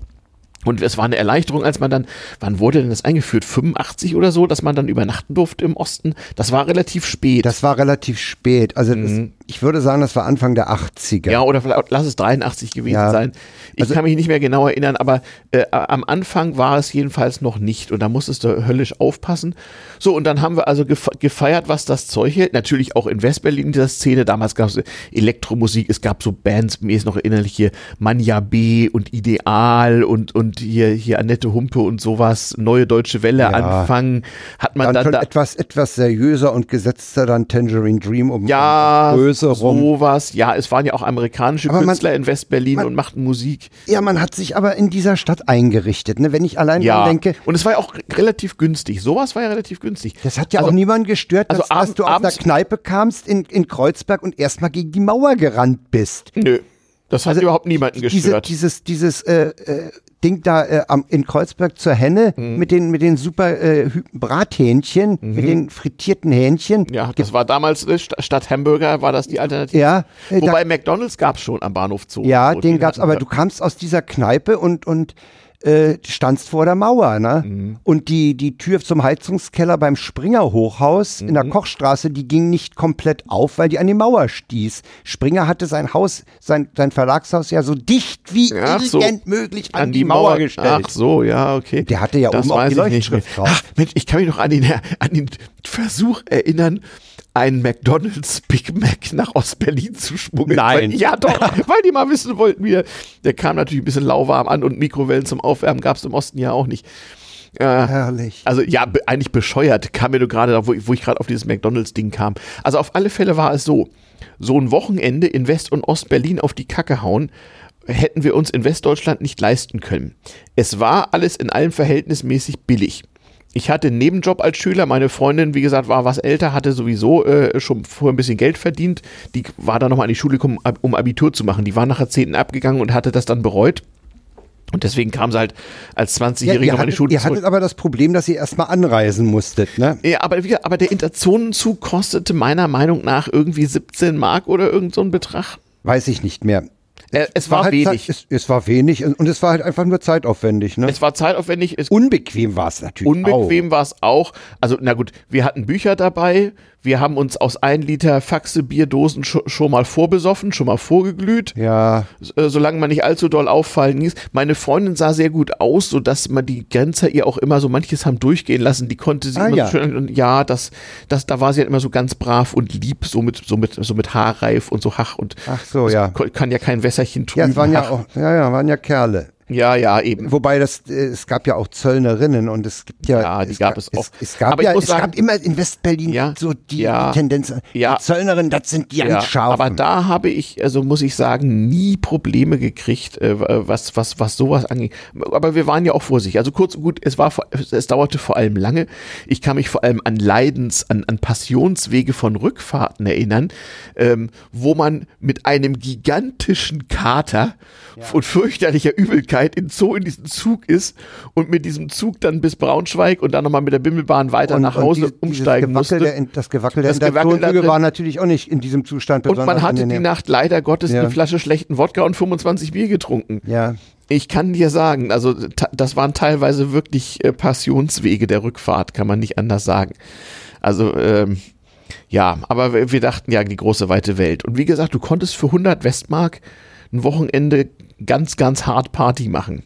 Ja, du konntest auch für, für relativ wenig Geld damals in Westberlin gut leben, gut essen gehen. Ja, sowas. richtig, sowas auch, das stimmt. Es gab ja relativ viele Türken in Westberlin. Es gab also auch original türkische Restaurants, sind wir hingegangen, weiß ich noch. Ähm, zu einer Zeit, als man sich in Westdeutschland noch über den Knoblauchgestank Es beschwerte. gab auch noch nicht, es gab auch noch keine, nicht so viele Cineplex-Kinos, sondern eher Nee. so kleine Programmkinos. wo man für einstellig D-Mark was kriegte. Ja. Ja. ja, ja, stimmt, stimmt. Also mir fällt zum Beispiel die, die, die Kurbel ein in der Sübelstraße, da kriegtest du, glaube ich, für drei Mark äh, ab nachts um eins zwei Filme hintereinander. Ja, und auch noch mit, mit, mit, Rauchen und Saufen dabei. Natürlich. Ne? Genau, ja, nicht, nicht so wie heute. Natürlich wurde da im Kino geraucht. Überhaupt wurde überall geraucht und überall, Überall. gesoffen. Also im Vergleich muss ich sagen, im, im Nachhinein ist ein Wunder, wie wir das überlebt haben. Obwohl die damalige Luftqualität konntest du auch nur rauchend ertragen. Also mal ehrlich, wer nicht geraucht hat, hatte ein Problem bei dem Smog. Ja. Also ja, es- es musste die ganze, einfach. Ja, ja, also es, ja, speziell Ostberlin hatte noch unheimlich viel Ofenheizung. Mhm. Auch, auch in Westberlin gab es im Wedding noch Ja, bei Ofenheizung. meiner Übernachtungsmöglichkeit war es so Ofenheizung deswegen, weil Ölheizung wurde vom Senat nicht genehmigt, weil könnte eine Blockade kommen, denn der Westberliner Senat hatte ja einen riesigen Kohleberg, damit man auch bei Blockade würde heizen können. Deswegen ja, wir, keine hatten, Ölheizung. wir, wir haben ja nicht nur Kohle gebunkert, wir haben ja Klopapier gebunkert. und Lebensmittel. Lebensmittel wurden gebunkert. Es wurde Klopapier, Die- die Senatsreserve Windeln, hieß die, das, ja. Ja, Senatsreserve ist das Stichwort. Äh, da wurde und dann wurde dann Butter natürlich auch und das wurde dann natürlich Mindest, Stichwort Mindesthaltbarkeitsdatum äh, in regelmäßigen Abständen äh, auf den freien Markt geschmissen. Stimmt, wurde die Senatsreserve. Dann, dann gab- gab's total so billig- billige Dosenwurst. Ah, billige Dosenwurst oder Gulasch. Ich kann mich noch erinnern, wir haben diesen, diesen Dosengulasch äh, Der ohne Kühlung 20 Jahre haltbar ja, war. ja, Ende der Dosen. 70er Jahre gefuttert und, und Butter gab es dann eben auch. Es, ja, es wurde halt alles mal Das gab es in. Westdeutschland aber auch. Der Staat hat halt für den Fall des Krieges äh, riesige Lebensmittelmengen gehortet von Katastrophen und die mussten ab und zu mal ausgetauscht werden. Und da gab es von der, von der Bundesanstalt für landwirtschaftliche Marktordnung Balm gab es immer so Dosen mit Schmalzfleisch drin. Ja, ich kann und mich an das kriegen wir in, Das kriegten wir in Westdeutschland an der Uni. Und zwar äh, musste die Mensa ja auch samstags die Leute, äh, auch sonntags die Leute irgendwie versorgen. Die war aber nur Montag bis Samstag geöffnet. Und man kriegte auf Verlangen beim Hausmeister an der Unimensa für eine Mark 50 so ein Fresspaket. Und da waren dann diese Ballendosen drin und abgelaufene Bundeswehr-Einmannpackungen, Gefechtsrationen und so. Ja, Da- die hatten wir ja nicht. Dav davon musste der Student dann halt am, am Sonntag leben, so war der Gedanke, für eine Mark 50. Ähm, das haben nicht, da haben die wenigsten gemacht, aber man konnte sich auf die Weise so billige Konserven besorgen. Das war natürlich total, ich weiß so, diese U-Boot-Margarine in Tuben, weißt du, synthetische Margarine, Ja, ja. die ohne Kühlung vier Jahre haltbar war. Also richtig aus Braunkohle gemachte Margarine. Nannte sich U-Boot-Margarine. Das war vielleicht ein Zeug. Also ich kann mich an Butter erinnern, die, die billig auf den Markt geschmissen wurde aus Mhm. Ja. der Senatsreserve. Ja, Und an diese äh, Fleisch- und Wurstdosen. genau. Es war so viel Butter, dass man die zum Teil in die Sowjetunion verkaufte. In, Ja, genau. Güterzugweise. Da, Genau. Ja, ja. Ja, ja. Butterberge, Milchseen. Ja, die, wir haben- die EG Landwirtschaft Also hat damals mich- auch viel produziert. Ich kann mich noch erinnern, in der Schule hieß es mal, äh, wir haben, äh, wir hatten einen Butterberg, den, die haben wir dann, die Butter haben wir nach Brasilien verkauft und äh, dann irgendwann Billigbutter in der Sowjetunion gekauft. Mhm. Die hatte aber das Kühlhaus nie verlassen. Ja, ja, ja. Solche Dreiecksgeschäfte gab es natürlich zwischen Ost und West häufiger mal. Ja, ja. Da haben sich Leute auch richtig, richtig, richtig bereichert. Auch gerade Leute in West-Berlin. Also wer wusste, wie es geht. Da habe ich mich wieder, das war so ähnlich wie nach der Wende. Das war da äh, im Prinzip Ja, ja. Anfang der 80er Jahre, ich gerade 18 geworden, kriegte so mit, wie der Hase in, läuft. In Umbruchssituationen hast du immer Leute, die, pfiffig genug Ja. sind, um das auszunutzen zu ihrem Das kann ich dir Vorteil. sagen. Also wie gesagt, mein Diskettenhandel war eigentlich meine, meine, ein- meine einzige diesbezügliche Großtat, aber was da auch in Westberlin Leute so auf dem Papier verschoben haben, das Ja. geht auf gar keine Kur. Auch die DDR hat ja übrigens mitgemacht, nicht? Also eine Story, die damals durch die Zeitung ging, die konnte ich mir auch gut erklären, die war, die haben, also die, die, äh, die DDR, die Stasi, die hat in Westberlin westdeutsche Lkw-Fahrer bestochen und zwar mit hohen Beträgen bis zu 5000 Westmark. Das war viel Geld, sehr Absurd viel. Also Ja, für ja. 5000 Westmark wurde, glaube ich, jeder irgendwann mal schwach. Und zwar war es ja so, dass die Westberliner, äh, dass die westdeutschen Lkw-Fahrer nach Westberlin fuhren, irgendwelche Dinge dahin brachten und häufig leer zurückfuhren. Nicht immer, der- Westberlin hatte ja auch Industrie und so, aber häufig. Und dann kriegten die Geld von Ostland und sagten, pass mal auf, Kumpel, fahr mal auf der Transitstrecke an dem und dem Parkplatz oder an der an der Abfahrt, obwohl eigentlich nicht darfst, fahr mal rechts raus und dann fahren wir mal gemeinsam ins nächste Dorf und da lädst du mal was ein und wir verblomben dir das wieder und irgendwo in Braunschweig hinter der Grenze lädst du das mal ab. Und dann haben die also äh, auf irgendeinem DDR-Dorf in der Nähe der Autobahn schnell mal ein paar Fässer unbekannten Inhalts auf diesen LKW getan, die Blomben erneuert und damit ist der westdeutsche LKW-Fahrer formal leer, waren ja auch bis auf ein paar Fässer nichts drin, nach Westdeutschland gefahren und ist auf dem Weg ins Ruhrgebiet oder wo er hin sollte, mal kurz angehalten und hat bei Vertrauensleuten des ostdeutschen Handelssystems Fässer abgeliefert. Da drin war reiner unvergelter Alkohol, es ging um Steuerbetrug und, und, und jede Menge westdeutsche Schnapsproduzenten haben ihren Schnaps mit DDR-Alkohol gemacht, den die wiederum billig in Bulgarien gekauft hatten und das war für die Stasi ein Riesengeschäft, wo diese 5000 Mark Bestechungsgeld ohne weiteres abfiel. Ja, ja. Da musst du mal reinziehen, was daran verdient worden ist an diesen Geschäften. Ne? Ja, an, an solchen Geschäften kannst du echt finden. Und das flog irgendwann mal auf versehentlich und dann stand das in den Zeitungen nämlich drin. Ähm, und so eine Geschäfte liefen da irgendwie Also ich möchte, dauernd. ich möchte nicht wissen, wie viel äh, Neureiche auch schon in den 50er Jahren Mhm. in Westberlin äh, mit krummen Geschäften sich ihr Geld zusammen Na sicher. besorgt haben. Und das wurde bis zum gewissen Grade ja vom Osten auch geduldet, beziehungsweise die Stasi hat mitgemacht. Heute wissen wir es ja, damals konnte man es nur vermuten. Also wenn ich mir überlege, allein wie gesagt, die Elektronik-Importgeschäfte, die ich da so betrieben habe im, ganz, im Ameisenmaßstab, zum Teil kann das nicht unentdeckt geblieben sein, denn wie gesagt, mein Kumpel musste ja diese Disketten seinem Betrieb verkaufen zum offiziellen, äh, äh, äh, offiziellen Kurs. Muss er, wo hat er die her? Ne? Da wurde nicht so genau gefragt, weil für, Ja, ja. Den, für den Betrieb war das Problem erstmal welche kriegen und wenn nur in Ostberlin und äh, Hauptsache, die, die man waren hat froh, die. sie haben sie und dann kriegte man auf irgendwas auf den Zettel, kriegte man Bargeld und bloß keine dummen Fragen. Ja, genau. Aber es hätte halt auffallen können, also selbst wenn es aufgefallen wäre, da war dann halt das, das, das Hemd kürzer als der Rock. Da wurde gesagt, naja komm, also jetzt nerv hier nicht rum, bevor wir hier wieder unsere Rentner losschicken müssen. Wir brauchen aber hier nun mal Disketten. Ja. Und so war es mit Genau. anderer Elektronik auch und anderer Embargo-Ware. Also da wurden schon mal zwei Hühneraugen zugedrückt. Ne? Also Ja, ja, die hatten ja auch eine Wex drüben, mehrere Wex. Ne? und sowas alles, richtig, genau. Äh, und Ersatzteile und so wurden da Ja, eben, eben auch rangeschafft. Und ich weiß auch, das waren auch so, na, ich will ich sagen, man wurde angesprochen oder so. Also äh, bevor ich das ergründen konnte, war die DDR ja vorbei. Siehe meine Folge kleiner Grenzverkehr, aber so ab Sommer 88, im, vor allem im Rückblick, konnte man merken, dass sich was ändert so und da wurde ja in, im ganz großen Stil dann gedealt und im Grunde die DDR schon mal im Vorwege ausgenommen von ihren, von ihren Ja, äh, da wurde ja dann schon die Grundlage für die Treuhand und das gelegt. ja, also zumindest da, da, da gab es Da, ja, da gab's waren dann, halt Leute auch schon das Ende. da, ne? da, ja und ja, es war auch so eine Endzeitstimmung Ja. und da, da aber, aber erst im Nachhinein. In dem Moment hätte ich beschworen, die Mauer steht noch zumindest 100, na 100 Jahre, ja, zumindest 10 Jahre hätte ich sofort unterschrieben. Also Sommer 88 hat von uns keiner gedacht, dass einen Sommer später die Mauer fällt. Nein. Das, das, das war nicht so. Aber Nein. man merkte, dass keiner mehr Bock hatte. Es wurde immer ungenierter gedealt und geschoben und schwarz getauscht, auch in Mengen, die dem Staat auffallen mussten, wo klar war, hier ist irgendwie einer beteiligt, der das, der den Segen von oben irgendwie hat. Also gab es Es, es hatte sich dann auch in, in, in der DDR schon Mhm. die Stimmung, das war alles schon so, man, man sah es schon bröseln. Ja, man, man sah es böse und die Leute wurden auch ein bisschen ungenierter. Ja, also, also, ja, ja. Also mein Erweckungsmoment, sage ich ja immer, das hatte nichts mit Berlin zu tun, wir schweifen ab, man kann es im kleinen Grenzverkehr-Podcast nachhören, war in einer, in einer Warteschlange in einer Diskothek in Halberstadt, wo wir mal wieder meine Unmengen Ostmark verbrunzen wollten, wie da zwei Volkspolizisten lang gingen und irgendwas zu meckern hatten und dann aus dieser Schlange richtig beschimpft wurden und dann auch ab, abzittern mussten. Das wäre normalerweise nie vorgekommen. Vom Polizisten hatte man in der DDR im Also Zweifel der Angst. 70er wäre das nicht möglich gewesen. Genau, genau so. Und da merkte man, wie die Staatsmacht im Kleinen so langsam anfing zu bröckeln, aber als Westler hat man sich schön äh, zurückgehalten und das so beobachtet. Ja, man hat sich als Westler, ja, ich sage ja, es war schon beim, beim Grenzübertritt schon immer so eine, so eine gedrückte Stimmung und man hat sich auch, glaube ich, drüben anders bewegt als in Westberlin. Das ja, das würde ich sagen. Man hat auf, mehr aufgepasst, dass man nichts falsch macht. Es gab ja zwei Probleme. Problem eins: man hatte Angst vor der ostdeutschen Staatsmacht, die ein Schikanieren äh, an Devisen ausnehmen oder sonst irgendwie könnte. Und das andere war, man hatte so ein permanentes Geniertheit und leichtes Peinlichkeitsgefühl gegenüber den Ostlern, vor allem in den Geschäften und so. Genau. Man wollte, man wollte die nicht zu doll spüren lassen, dass man ja das Devisenschwein sei und sie, Genau. und Ja, sie ja. leider auf der falschen äh, Seite der Mauer aufgewacht Ja, ja. sein.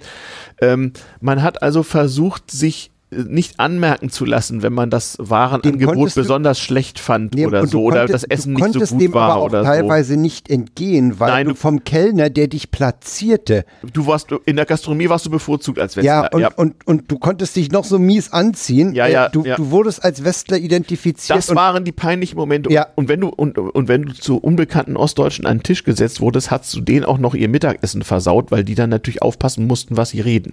ja, die konnten ja dann nicht mehr Ja, kurz reden. Das war, äh, da wurde betreten auf die Tischdecke geguckt und schweigend sein Gulasch gegessen. Das war richtig peinlich. Wobei ich sagen muss, äh, wurde man denn wirklich gemischt gesetzt? Das, Das ist mir passiert in in in in Mir nicht. In, in, in, ich kann mich nicht erinnern. Mir ist das passiert und äh, wenn, wenn voll genug war so und das war für die Leute nicht so besonders lustig. Ähm, ich bin aber auch mal mit, mit der bewusst schon viel zitierten Oma eines Freundes in, Werni, äh, in Wernigerode in einem Café gewesen, was ganz nobel war so.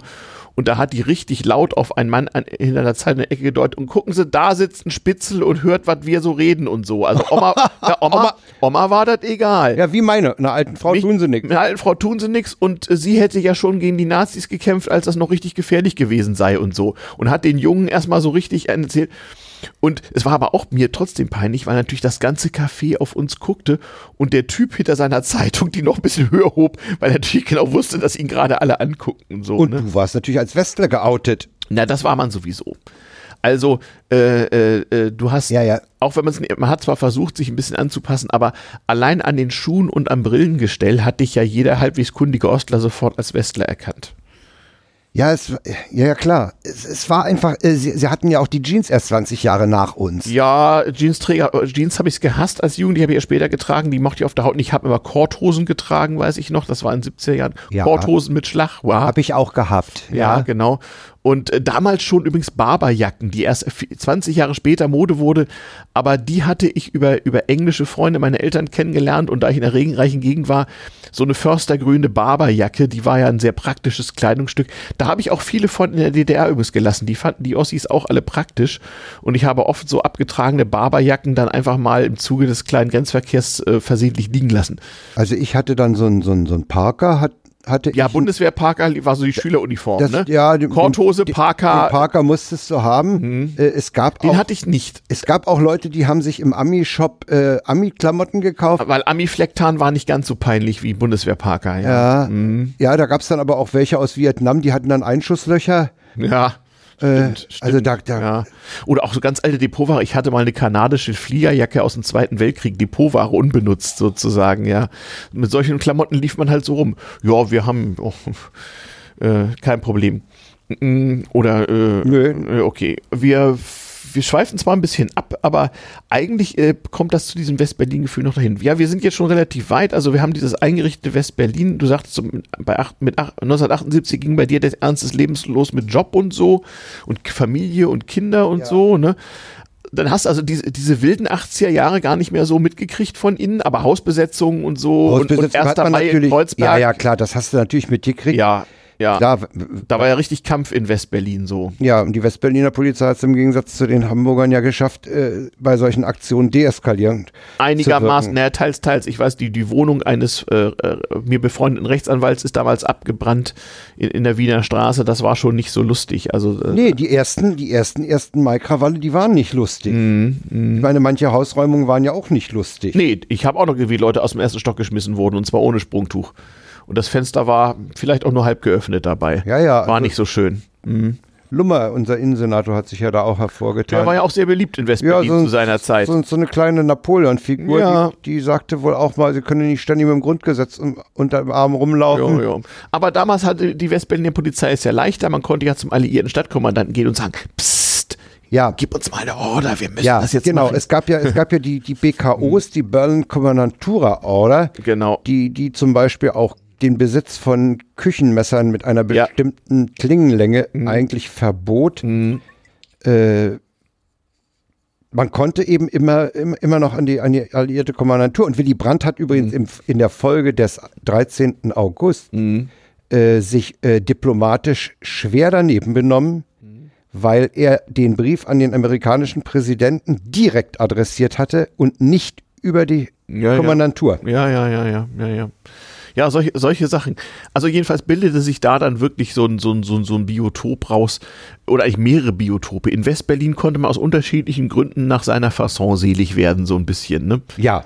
Man konnte, konnte man. man konnte ein bisschen besser leben, ein bisschen langsamer, ein bisschen bequemer leben, man konnte sehr alternativ leben. Ja, man konnte, man konnte sich auch in, in Kellern äh, äh mit Musik einnisten. Ja, Richtig, richtig. Und man konnte auch weitgehend schwarz arbeiten, ohne dafür groß belangt zu werden, weiß ich noch. Es, wo du sagst, so illegale Kneipen und so, das war doch auch ja. Gang und ja, Gäbe. Ja. Da wurde doch gar nicht groß hinterher geguckt. So, du hast irgendwo irgendwas aufgemacht, hast ein paar Kisten Bier hingestellt, möglichst laute Musik irgendwie äh, gemacht und äh, ja, das ging erstaunlich lange gut. Ich weiß gar nicht, diese eine Wohnung, diese eine Erdgeschosswohnung, wo im Wohnzimmer die Treppe in den Keller ja, runterging. Genau. Kennst du das noch Wohnungskneipen? Das gab es ja eigentlich ja, oft, ja. aber es gab es auch in Westberlin, wo du einfach aus dem Erdgeschossfenster dein Bier gekriegt hast. Für ja, sowas. Und, und ich überlege gerade, wir waren mal auf, auf einer Fete, da war dann, da hieß es, da waren die Dielen im Wohnzimmer unterbrochen, da ging die Treppe in den Keller mhm. runter. Mhm. Äh, die, die waren wahrscheinlich sowieso, äh, die, also wahrscheinlich hätte man da sowieso auf den anderen Dielen auch nur, ah, hätte man ja nicht hingucken dürfen. Ja, ja. Die waren wahrscheinlich sowieso völlig ja. verrottet. Und, ja, ja, ja, Aber ich überlege gerade, wann das war.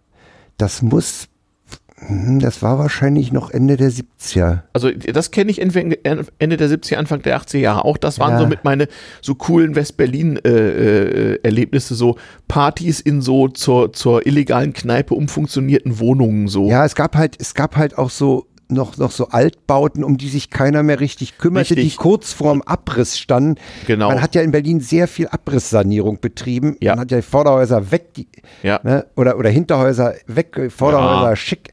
Mhm. Äh, und äh, mhm. also ganz schlimm da um den Chamisso-Platz rum, wo man mhm. einfach Altes weggerissen hat. Oder mhm. das Schlimm, schlimmste Ding ist ja Cottbusser Tor, da mhm. einfach dann Beton hingesetzt. Äh, und, und in so Gegenden, wo dann der Abriss vor, vor der Tür stand, da äh, konnte man nochmal illegal man noch mal, wohnen. Ja, genau, da konnte man nochmal ein Fass aufmachen. Mhm.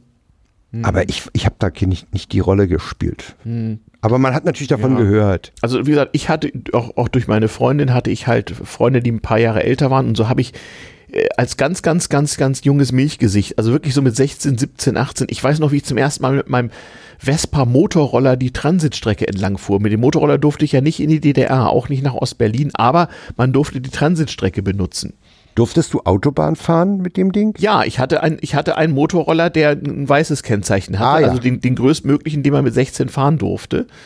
Und mit dem bin ich dann auch nach Berlin gefahren. Der fuhr so 80, 90 km/h. Ansonsten, ansonsten hättest du die Hamburg-Strecke nehmen müssen, denn bevor die Autobahn nach Hamburg existierte, ja, war das Landstraße. War das ja. Landstraße. Es war nee, nicht nee. B5. Es, es, war, es, gab Leute, die ja. sind mit dem Fahrrad nach Hamburg gefahren. Ja, es war kein Problem. Äh, ist auf der, auf der Transitautobahn wurde ja sowieso 100 gefahren und so ein Vespa-Roller ist ja recht gut gefedert. Ähm, da hast du dich einfach mit 80 km/h auf der rechten Spur zwischen den LKWs aufgehalten. Die sind ja nur 80 gefahren wegen der Begrenzung. Und bis einfach bis nach Berlin. Da reichte auch gerade ein Tank. Auf, für, für diese 150 Kilometer reichte der Vespa-Tank gerade, der war nicht so groß. Und dann bist du einfach hinter so einem LKW hergefahren und da haben sie dich auch nicht groß, äh, also äh, bist auch an der Grenze relativ positiv behandelt worden, weil mit so einem kleinen Rollerchen, das fanden sie dann doch eher drollig. Also da hast du dann, äh, man muss immer einen Helm abnehmen zur Gesichtskontrolle, Pass ja, und so. Ja. Aber äh, ansonsten ist mir da nichts passiert.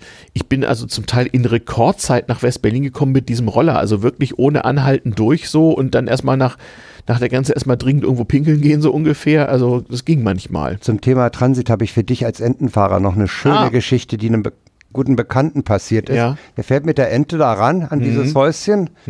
Da sagt er, mach mal die Tür auf. Ja. In diesem üblichen Ja, ja. Mach mal die Tür auf. Gänsefleisch mal Köffer aufmachen. Hm. Wieso? Ja. Na, was meinen Sie, wie oft mir das Fenster schon auf die Pfoten gefallen ist? Ja. Stimmt, bei meiner Ente wollten sie auch mal den Motor sehen. Die Ente war ja das Einzige, wo der Trabi-Fahrer sich mal nicht in seinen Minderwertigkeitskomplexen Es gibt, erging. Leute, So. es gibt Leute, die sagen, die, die Transitstrecke war ein ausgesprochen angenehmes Fahren. Alle fuhren 100. Hm, Mit der Ente ging das gut, ja. Mir konnte die auch nicht. Nee, und, und die anderen fuhren auch 100, weil sie wollten ja nicht bezahlen. Genau, genau, genau. Richtig. Überholt haben einen nur die, die ostdeutschen Lada-Fahrer, die Autos hatten, die über 100 fuhren. Der Trabi schaffte ja nicht mehr. Nee, aber, aber La- der aber Lada hat es genossen. Ja, Der hat es genossen. Der hat es genossen, endlich mal schneller fahren zu dürfen, genau. Das war aber, das war aber nach Aussage von Autofahrern, war das ein recht entspanntes Durchfahren. Ja, also man, Abgesehen ho von den man, man hoffte vor allem, um Gottes Willen, keine Panne, beziehungsweise ich auf meinem Roller, hoffentlich fängt es nicht an zu regnen.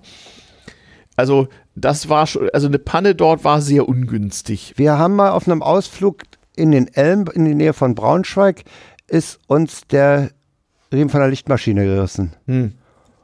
Und da sind wir liegen geblieben. Das hat gar nicht lange gedauert. Es gab ja kein Handy oder sowas. Nein, nein, es gab aber Notrufsäulen. Ja, haben wir gar nicht. Alle zwei gar nicht. Wir Kilometer. waren noch schockiert und, und Ja. was ist los bei dem ollen Skoda? Da hält schon Ah, ihr hat- Volkspolizei. Ihr hattet einen Skoda, der, den konnte man ja im Osten reparieren. Ein böhmisch-mährischen Schnellroster hattet nee, ihr. wir, wir hatten, wir hatten äh, plötzlich Volkspolizei Hm. neben uns. Was ist los? Ja, hier wohl Lichtmaschine im Rahmen. Hat der einen Mercedes angehalten, Westler Hm. Mercedes. Hier ziehen Sie mal die, die, Ihre Landsleute raus. Mhm. Und dann hat der uns da, äh, aus der DDR rausgezogen. Ach so, da, mit, Abgeschleppt. mit, mit der, hat, der hat einfach mit seinem schwarz-weißen Stab äh, einen Daimler rausgewunken und hat gesagt, hier, schlepp mal deine Leute ab. Damit war für die das, der Mhm. Und Fall dann seid ihr einfach hinten dran gehängt. Wir sind einfach im Abschleppseil hinten ran und der hat uns dann da bis Helmstedt gezogen. Naja, und das ging auch. Da wurde man auch nicht komisch angeguckt, weil da war die Abfertigung ja etwas schwieriger so. Ne, die, naja, gut, wir hatten halt einen festen Abstand beim, Mhm. beim Durchrutschen durch die, durch die Kontrollen. Ach so, okay, das ging. Das ging ohne Probleme. Und dann habt ihr ein ADAC geholt. Genau, und seitdem ist meine Frau ADAC-Mitglied. Ah, ja, ja, ja. Ihr hattet einen Skoda als Westler, ist ja auch interessant. Ja, meine Frau hatte den von ihren Eltern geschenkt gekriegt. Aus der DDR oder wie? Nee, den gab's ja im Westen. Für wenig Geld Ja, nämlich. der, ne? war, der war als gebrauchter Skoda, war der halt günstig. ja, mit Heckmotor der noch, ne? Ich meine, nee, ich meine, oh, frag mich doch nicht, wo der Motor beim Skoda war.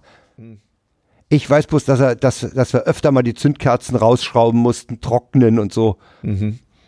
Ja. Interessant. Aber die ist mit dem immer noch in den Alpen gefahren zu ihrer Diplomarbeit. Also- Hochtannberg passt 1680 oder scheint, so. scheint zu funktionieren. Sieh mal einer an. Der Skoda war eigentlich so der BMW des Ostens, nicht? Sieh mal an. Äh, Halt so ein richtiges Auto aus Blech, was auch kräftig rostete. Daher Ja, ja. böhmisch-mährischer Schnellroster. Ja, Äh, aber er, er, tat's halt. Ja, ja.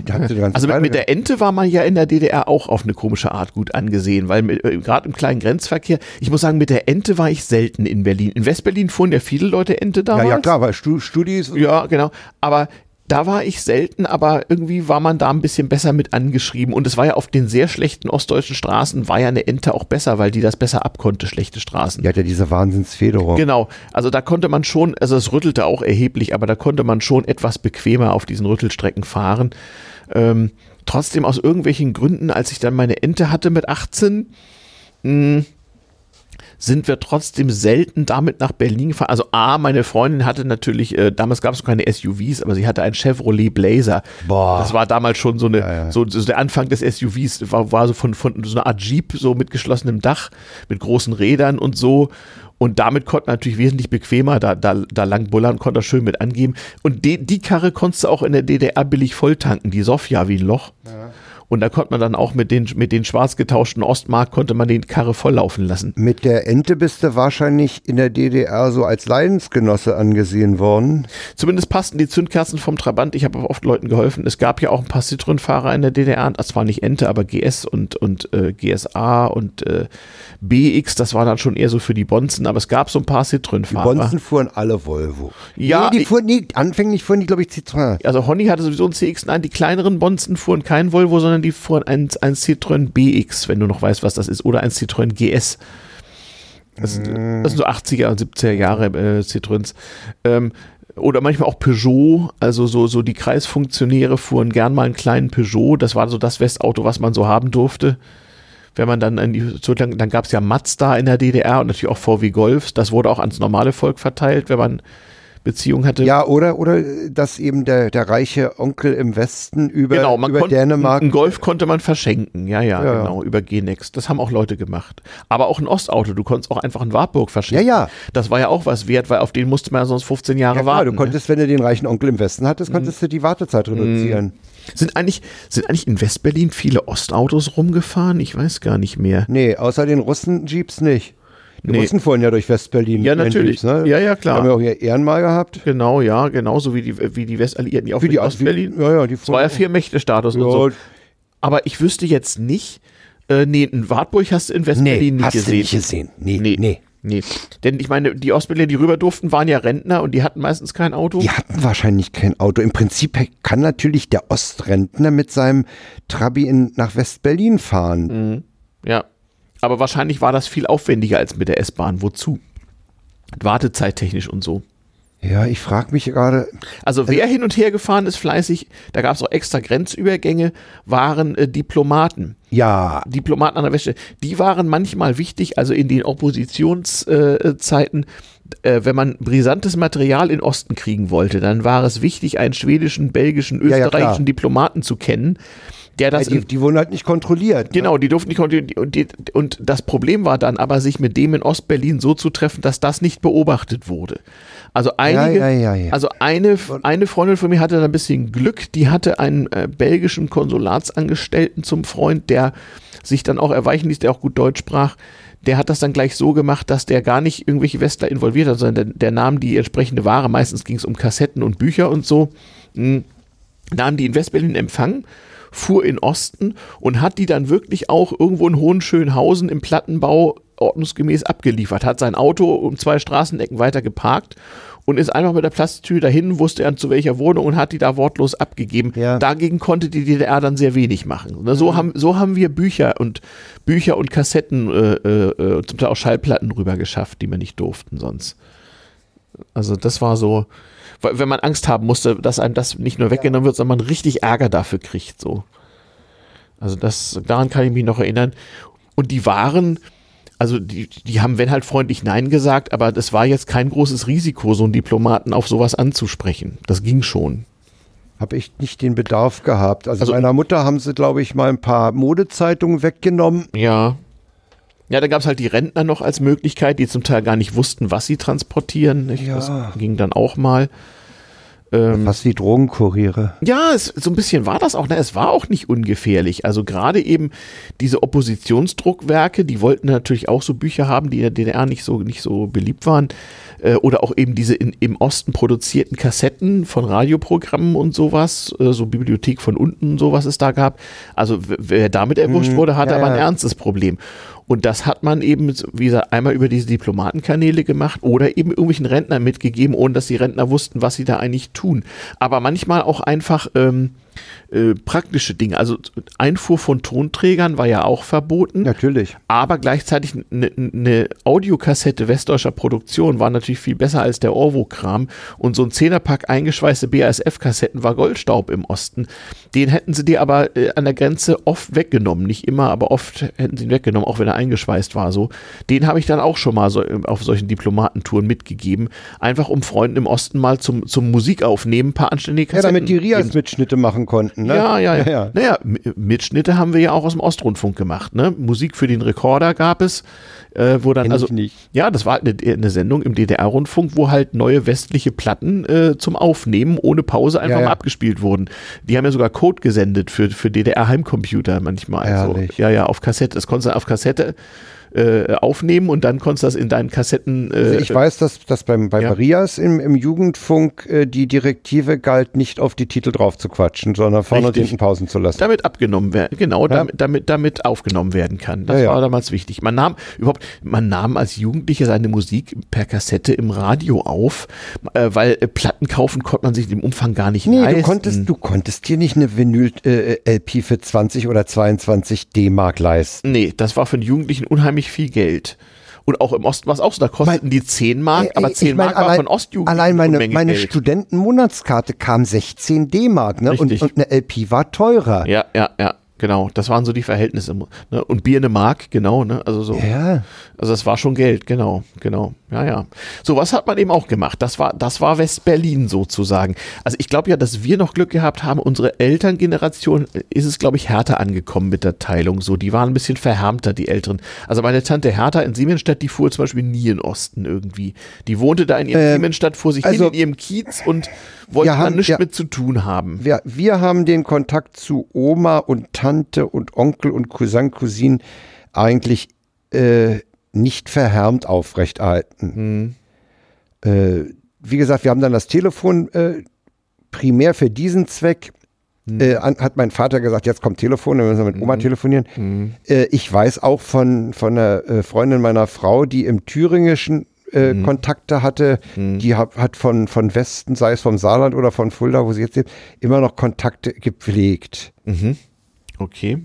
Also ich glaube, wer, wer wirklich Familien, die wirklich auf, der, auf beiden Seiten der teilenden Linie waren, die haben den Kontakt gehalten. Ja, ja klar, Verwandtschaft und so schon, das meine ich gar nicht. Ich meinte die Sorte verhärmter Westberliner, die mit der Gesamtsituation unzufrieden waren und sich da nicht groß rausbewegten und eigentlich den ganzen Tag übel nahmen irgendwie. Weiß ich gar nicht, ob es davon so viele gab. Nee, meinst nicht? Weiß ich nicht. Dazu ging es uns ja eigentlich verglichen mit dem Aufwand, den man treiben musste, ganz gut. Mhm.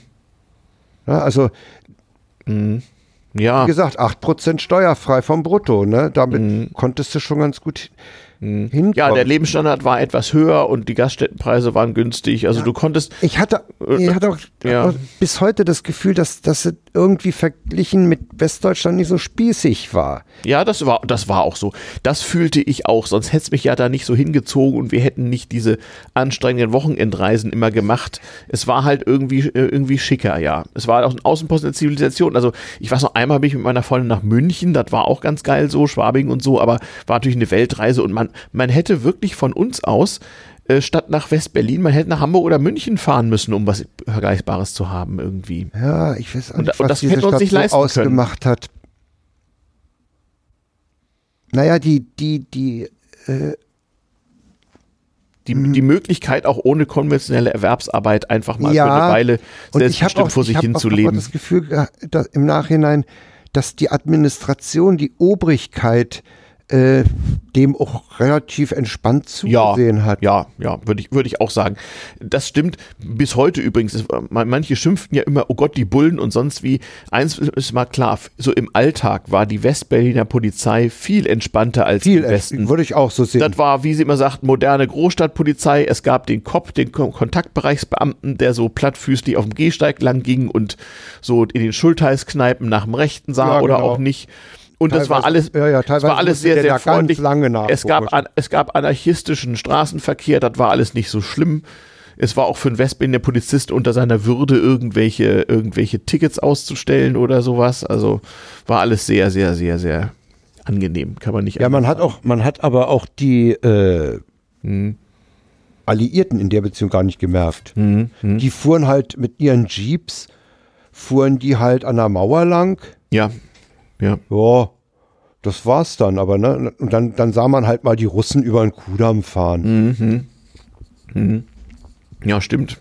Ja, Und die Russen Busse, die die Wachablösung fürs Ehrenmal brachten. ja, ja, ansonsten war da nicht viel, ne? Nee. Stimmt. Russen hast du in Ostberlin ab und zu mal gesehen, aber die äh, waren auch immer so Offiziersbegleitung und, Ja, auf, ja, die- und aufpassen, dass sie nichts falsch Ja, machen. Also so, so frei die hatten immer so Ausgang. die sich auch nicht. Nein, nein, die wurden nur ausgeführt. Ja, also, genau. Also die, die sollen auch ein relativ geringe äh, finanzielle Mittel gehabt haben. ja, die hatten fast keine Ostmark. Also ich, ich weiß, so ein Rotarmisten, der war froh, wenn du ihm Alexanderplatz, wenn du ihm mal ein Eis mitgebracht hast vom Stand.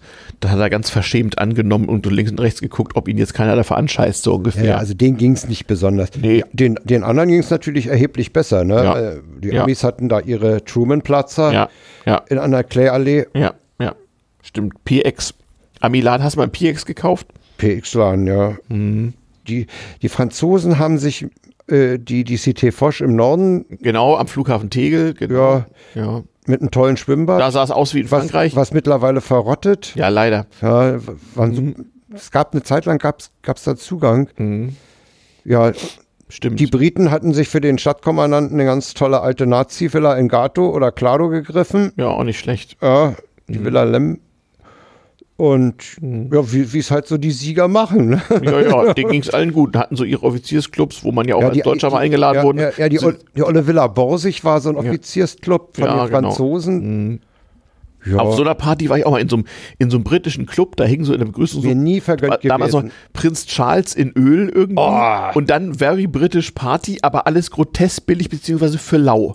Also du hast da wirklich als, als junger Westdeutscher, als äh, eingeladen von irgendwelchen jungen äh, äh, britischen Leutnants, hast du da also, wir haben da barbarisch gesoffen, nur schottischen Whisky und, und, und irgendwelche Drinks an der Bar und so. Und es war, und es war alles für nix, war alles Zollsteuer sonst wie frei. Also die konnten uns von ihren paar Pfund die Woche, konnten die uns alle frei halten da. Da ging es dir als hergelaufenem Westberliner ja besser als dem Eingeborenen. Da kannst ja. du mal sehen, auch mir ging es auch sonst gut. Also die Partykultur war sehr ausgeprägt. Ich sagte ja, ich bin manches Mal, so als Abiturient, manches Mal montags wieder in die Schule und ich musste mich die ganze Woche vom letzten Berlin-Wochenende erholen. Das war kein Witz. Also ich hatte wirklich große Mühe, so morgens vor der Schule meinem Nebenjob nachzugehen und äh, habe mich dann aber ab Mittwoch auch schon wieder drauf gefreut. So, Freitag fahren wir mal wieder nach Berlin. Also das haben wir Wobei jetzt nicht ich jedes muss, Wochenende also- gemacht, aber einmal im Monat. wenn ich so an, an, an Zeiten denke, wo man über vom S-Bahnhof, äh, vom U-Bahnhof Kurfürstendamm Richtung Bleibtreustraße ging, äh, da seid ihr nicht aufgefallen. Nö. Also da ihr seid äh, als westdeutsche zugereiste Partygänger äh, nicht in dem Maße aufgefallen, Nee. wie heute Touristen Also, die, auffallen. also da, war, da waren wir, muss ich sagen, auch nicht. Wir waren ja normalerweise in Kreuzberg und Neukölln in irgendwelchen Abbruch, äh, äh, Okay, Wohnungskneipen, äh, fra fragwürdige Clubs, fragwürdige Musik, fragwürdige Drogen. Zum Teil aber da alles zehn Jahre Vorsprung war dann schon ein Ja. bisschen saturierter wahrscheinlich. Weil dann da so Kudamm und so konnten wir uns dann auch nicht leisten. Also von welchem Geld denn? Also ähm, das war dann ja auch nicht. Wir sind zum Teil auch genau, ich weiß noch, wir sind zum Teil deswegen auch mit diesem beschissenen Interzonenzug gefahren, weil das im Vergleich zu den Benzinkosten einfach die billigste Möglichkeit war, da hinzukommen. Ja, ja. Es haben auch viele Leute übrigens getrennt, weißt du noch? Ja, Trempen, war, Trempen war, war damals ganz Genau. großartig. Also meine Freundin lehnte das aus ideologischen Gründen ab. Das war unter ihrer Würde. Trampen konnte ich ihr nicht Ich vorschlagen. kann, mich, ich kann mich auch erinnern, dass in Dreilinden auf der Westseite der, Mhm. der, des Autobahnkontrollpunktes, da war reges Tremperleben. Ja, ja. Aber ja, ich glaube, ja. das Tremperleben hat dann mit dem Internet aufgehört. Da gab es andere Kommunikationswege, Ja. da konnte man das vorher anders Übrigens, ausmachen. getrennt wurde auch in der DDR. Es war, Ja. es, es war durchaus okay, sich an den Straßenrand zu stellen, Daumen rauszuhalten. Es war allerdings manchmal äh, für die, für die, für die Ostler ein, ein besonderes Erlebnis, wenn man damit seine Ente anhielt und, und irgendwie ein Kind von einem Dorf zum nächsten mitnahm. Das hatte bestimmt zu Hause was zu erzählen. Und eine Bekannte von uns hat einen ganz großen Fehler gemacht. Sie hat an einem Autobahnparkplatz einen Tremper genommen, obwohl sie im Transit war. Das ist verboten gewesen. Das ne? war ganz streng. ach so, ach so, okay. Ja, da ist er auch aufgeflogen, da ist er raus. Die, die Parkplätze waren ja alle. Ja, ja, ja. Alle. Ja, ja. Ich sehe dich. Ja, ja, genau. Die waren alle überwacht. Das Alle stimmt. überwacht. Ja, ja, richtig. Ja, ja. Naja, klar. Da hätte man ja leicht jemanden ein- und aussteigen lassen können. Das war natürlich gefährlich. Ja, stimmt. Die, die, der Transit und der Grenzverkehr. Ja, man muss aufpassen, dass man sich's nicht zu schön redet. Ne?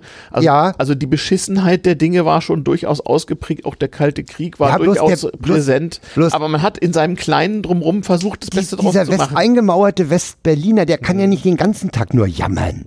Der Nee, musste obwohl sich ihm das ja nachgesagt wurde. Ne? Ja, der hat aber nicht über die Teilung unbedingt gejammert.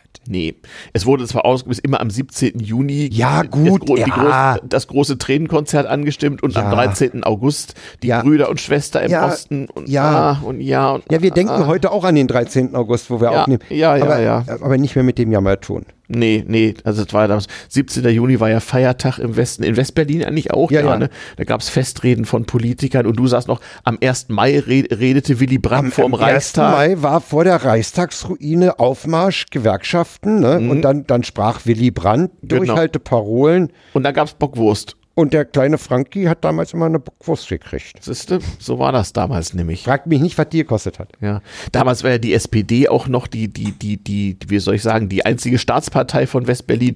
Wir sind auch langsam soweit. Mit ein und einer Dreiviertelstunde, nicht? Äh, sind wir langsam mal. Ja, ja, ja, ja.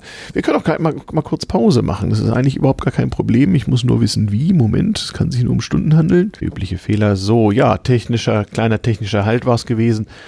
Da sind wir wieder. Ähm, ja, man, man darf sich nicht schönreden. Es gab die offiziellen Politikergedenkreden, nicht? Die SPD war so die Westberliner CSU sozusagen, die ja. alleinbestimmende ja. Staatspartei. Ja. Die anderen Parteien durften so ein bisschen mitmachen, aber das war ein. Also Willy Brandt hatte dann so auch, ich glaube, der hatte auch dann irgendwann Richtung Zweidrittel Mehrheit in Berlin. ja, ja, ja, so 60 Prozent zumindest. Und äh, das war eben so, ne? Äh, äh, es gab auch eine CDU und eine FDP, die Grünen waren noch gar nicht gegründet, so und das. Äh, Die Grünen lebten dann Ende der 70er in Form der alternativen Liste. Genau, dann, genau, erstmal gab es in Berlin die, die, die, die GAL, Grüne Alternative Liste, Nee, oder nur, nur, nur AL. GAL war Hamburg. Genau, ja, ja, die AL, genau, Gab ja, die ja. AL, Und dann, genau, richtig, dann wurde ja auch immer die Taz gegründet. Wann war das? War das 84 Weiß ich oder nicht ein-. Wann die Taz 79, 80, 81 so und diese also ich glaube in der Zeit meiner ersten Berlin Besuche tauchte irgendwann die Taz auf.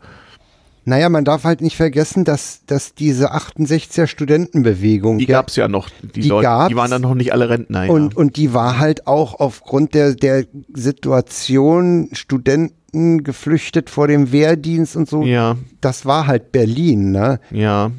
Äh, in anderen Städten war diese Bewegung, würde ich so im Nachhinein sagen, nicht so stark. Mhm, mhm.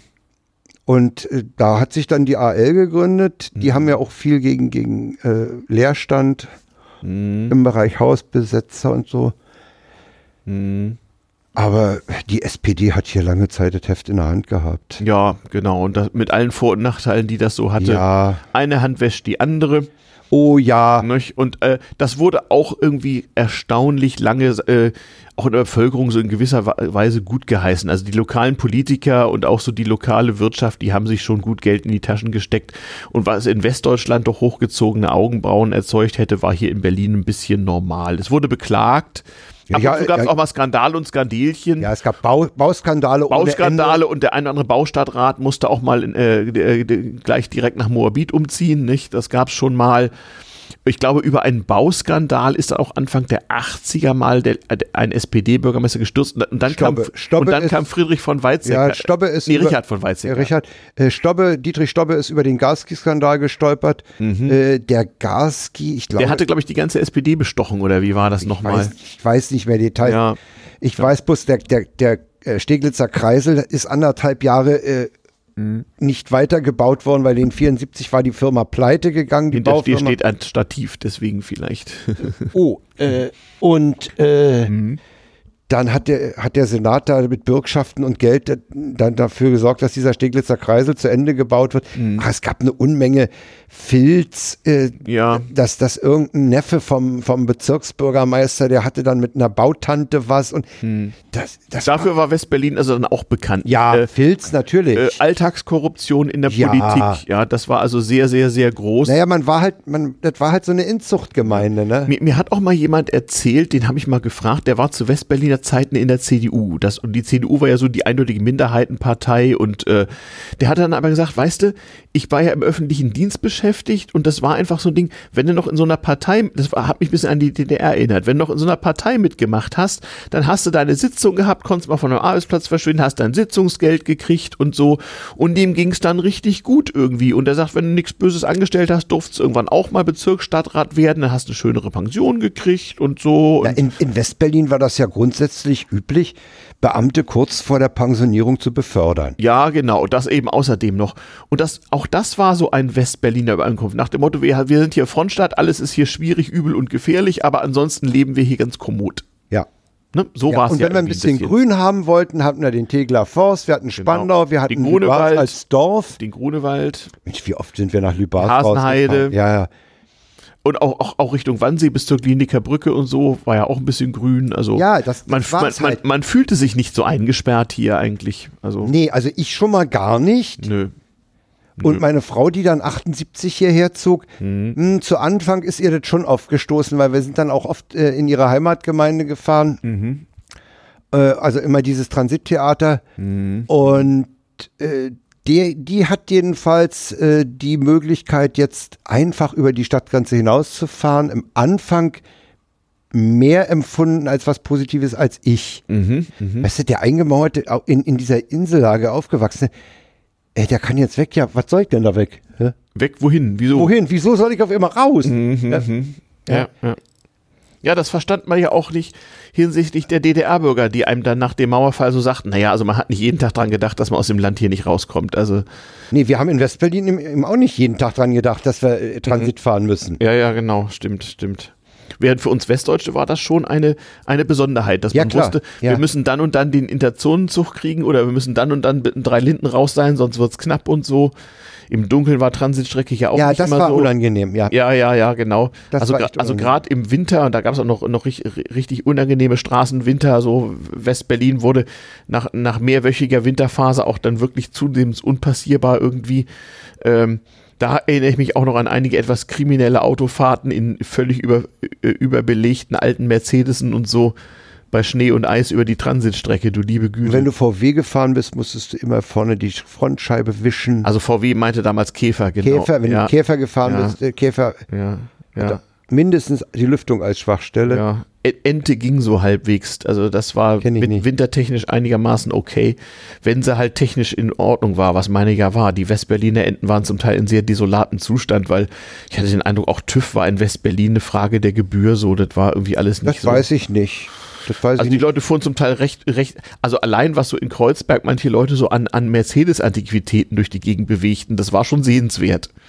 Also da war ja, da war ja, da war ja die Heckflosse noch modern, da fuhren Ja, ja. Leute, Leute mit dem Ponton rum aus den 50ern. 190D mit Wahrscheinlich- 45 PS. Also wahrscheinlich konntest du bei entsprechender Zahlung auch beim TÜV durch. ja, wie, wie überall so, ne? Der Schein regiert die Welt. So ein bisschen. Ja, So war das. Palermo Nord, sagte man im Westen. Tja. aber wie gesagt, ich habe dieses Eingemauertsein nie so negativ empfunden. Mhm. Nee, nee, nee, nee, klar. Tja. Es ist verrückt.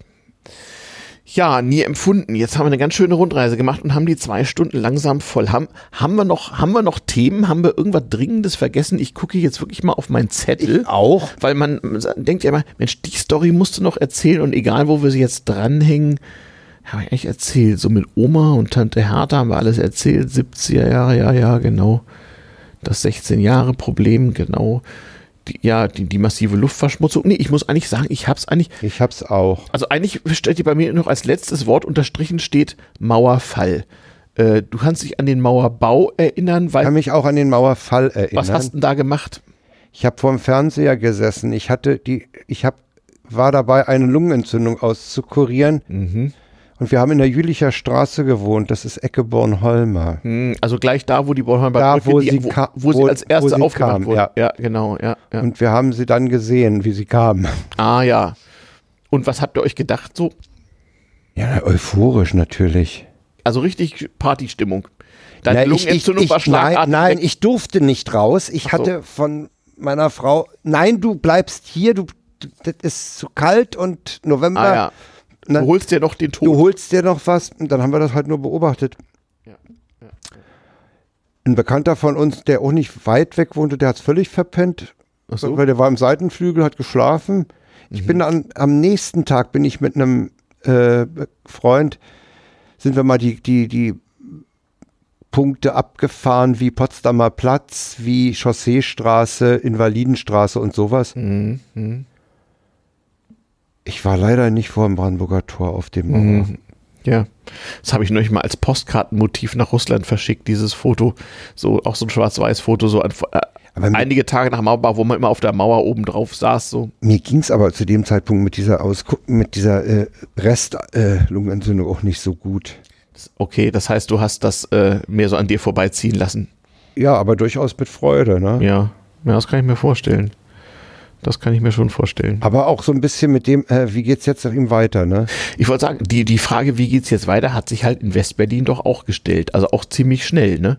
Es war nicht wie in Westdeutschland, wo man erstmal das auf sich wirken ließ, sondern in Westberlin war doch, Nee, glaube ich, wir- sofort nee, klar, nee, jetzt das ist, eine Stadt, ne? Ja, und, ja, und, ja, ja. Und äh, was ist jetzt mit den U-Bahnen und S-Bahnen, die bisher nicht hielten? Halten die morgen schon? Wann halten die? Wie machen wir das?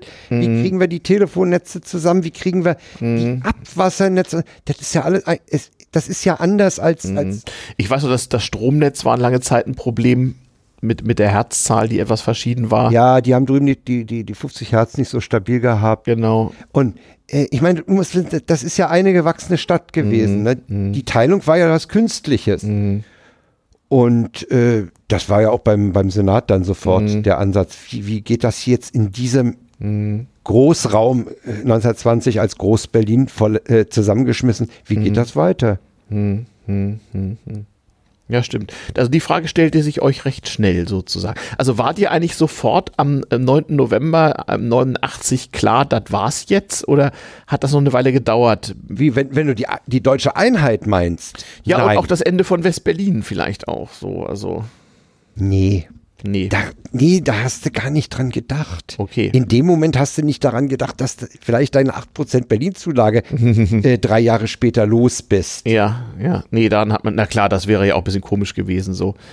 Das nicht. Also man hat sich gefreut, nicht mehr eingemauert zu sein wahrscheinlich. Ja. Wobei, das war auch nicht in dem Moment so der allererste Gedanke. Das war so eine ganz komische. Ja, eigentlich konntest du mit der Situation verdammt wenig anfangen, weil sie so überraschend kam. Ja, das verstehe ich auch, genau. Es hat sich erst, äh, es hat noch ein paar Monate gedauert, bis jeder merkte, was jetzt eigentlich los ist. Was, was ist da eigentlich passiert? Ja, ja, ja, ja, stimmt. Stimmt, die Straßen waren voll und so. Ich habe ja den Mauerfall nicht in Berlin erlebt. Äh, von daher habe ich erst ein paar Monate später das mitgekriegt. Ich wusste dann aber Anfang der 90er recht bald, ich muss unbedingt nach Berlin. War ja dann vorher in Schweden gewesen und, und da, davor in Göttingen studiert. So ich dachte, ich muss da unbedingt hin. Hier läuft was Weltgeschichtliches ab. Hier musste unbedingt mitmachen. Und das wird auch nochmal Folge eines damals TM Podcasts sein, so äh, Berlin, so die, die wilden Jahre Anfang der 90er. Das ist auch nochmal eine besondere Nummer.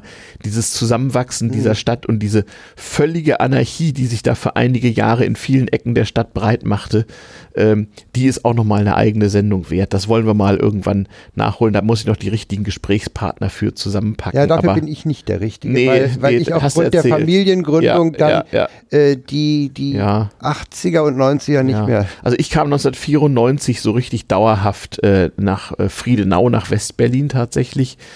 Ähm, da war, da war immer noch viel Anarchie, aber da war das, so die ganz schlimmen Dinge waren schon einigermaßen durch, aber ich war die Jahre davor immer wieder da gewesen und hatte es erst dann realisieren können sozusagen und äh, ja, selbst das ist inzwischen ein Vierteljahrhundert her und man fragt sich, du meine Güte, wie haben wir das eigentlich alles machen können? So alte Leutchen sind wir, so Frank, weißt du was? Jetzt machen wir langsam mal Wir sind Schluss. am Ende. Wir sind am Ende mit unserer Kräfte. Die alten Leute. Ja, liebe Kinder, so war das damals mit West-Berlin. Ähm, ich schmeiße euch noch ein paar Links in die Show Notes und ähm, diese Sendung wird als reguläre Sendung an einem der nächsten Won Monatswechsel äh, erscheinen.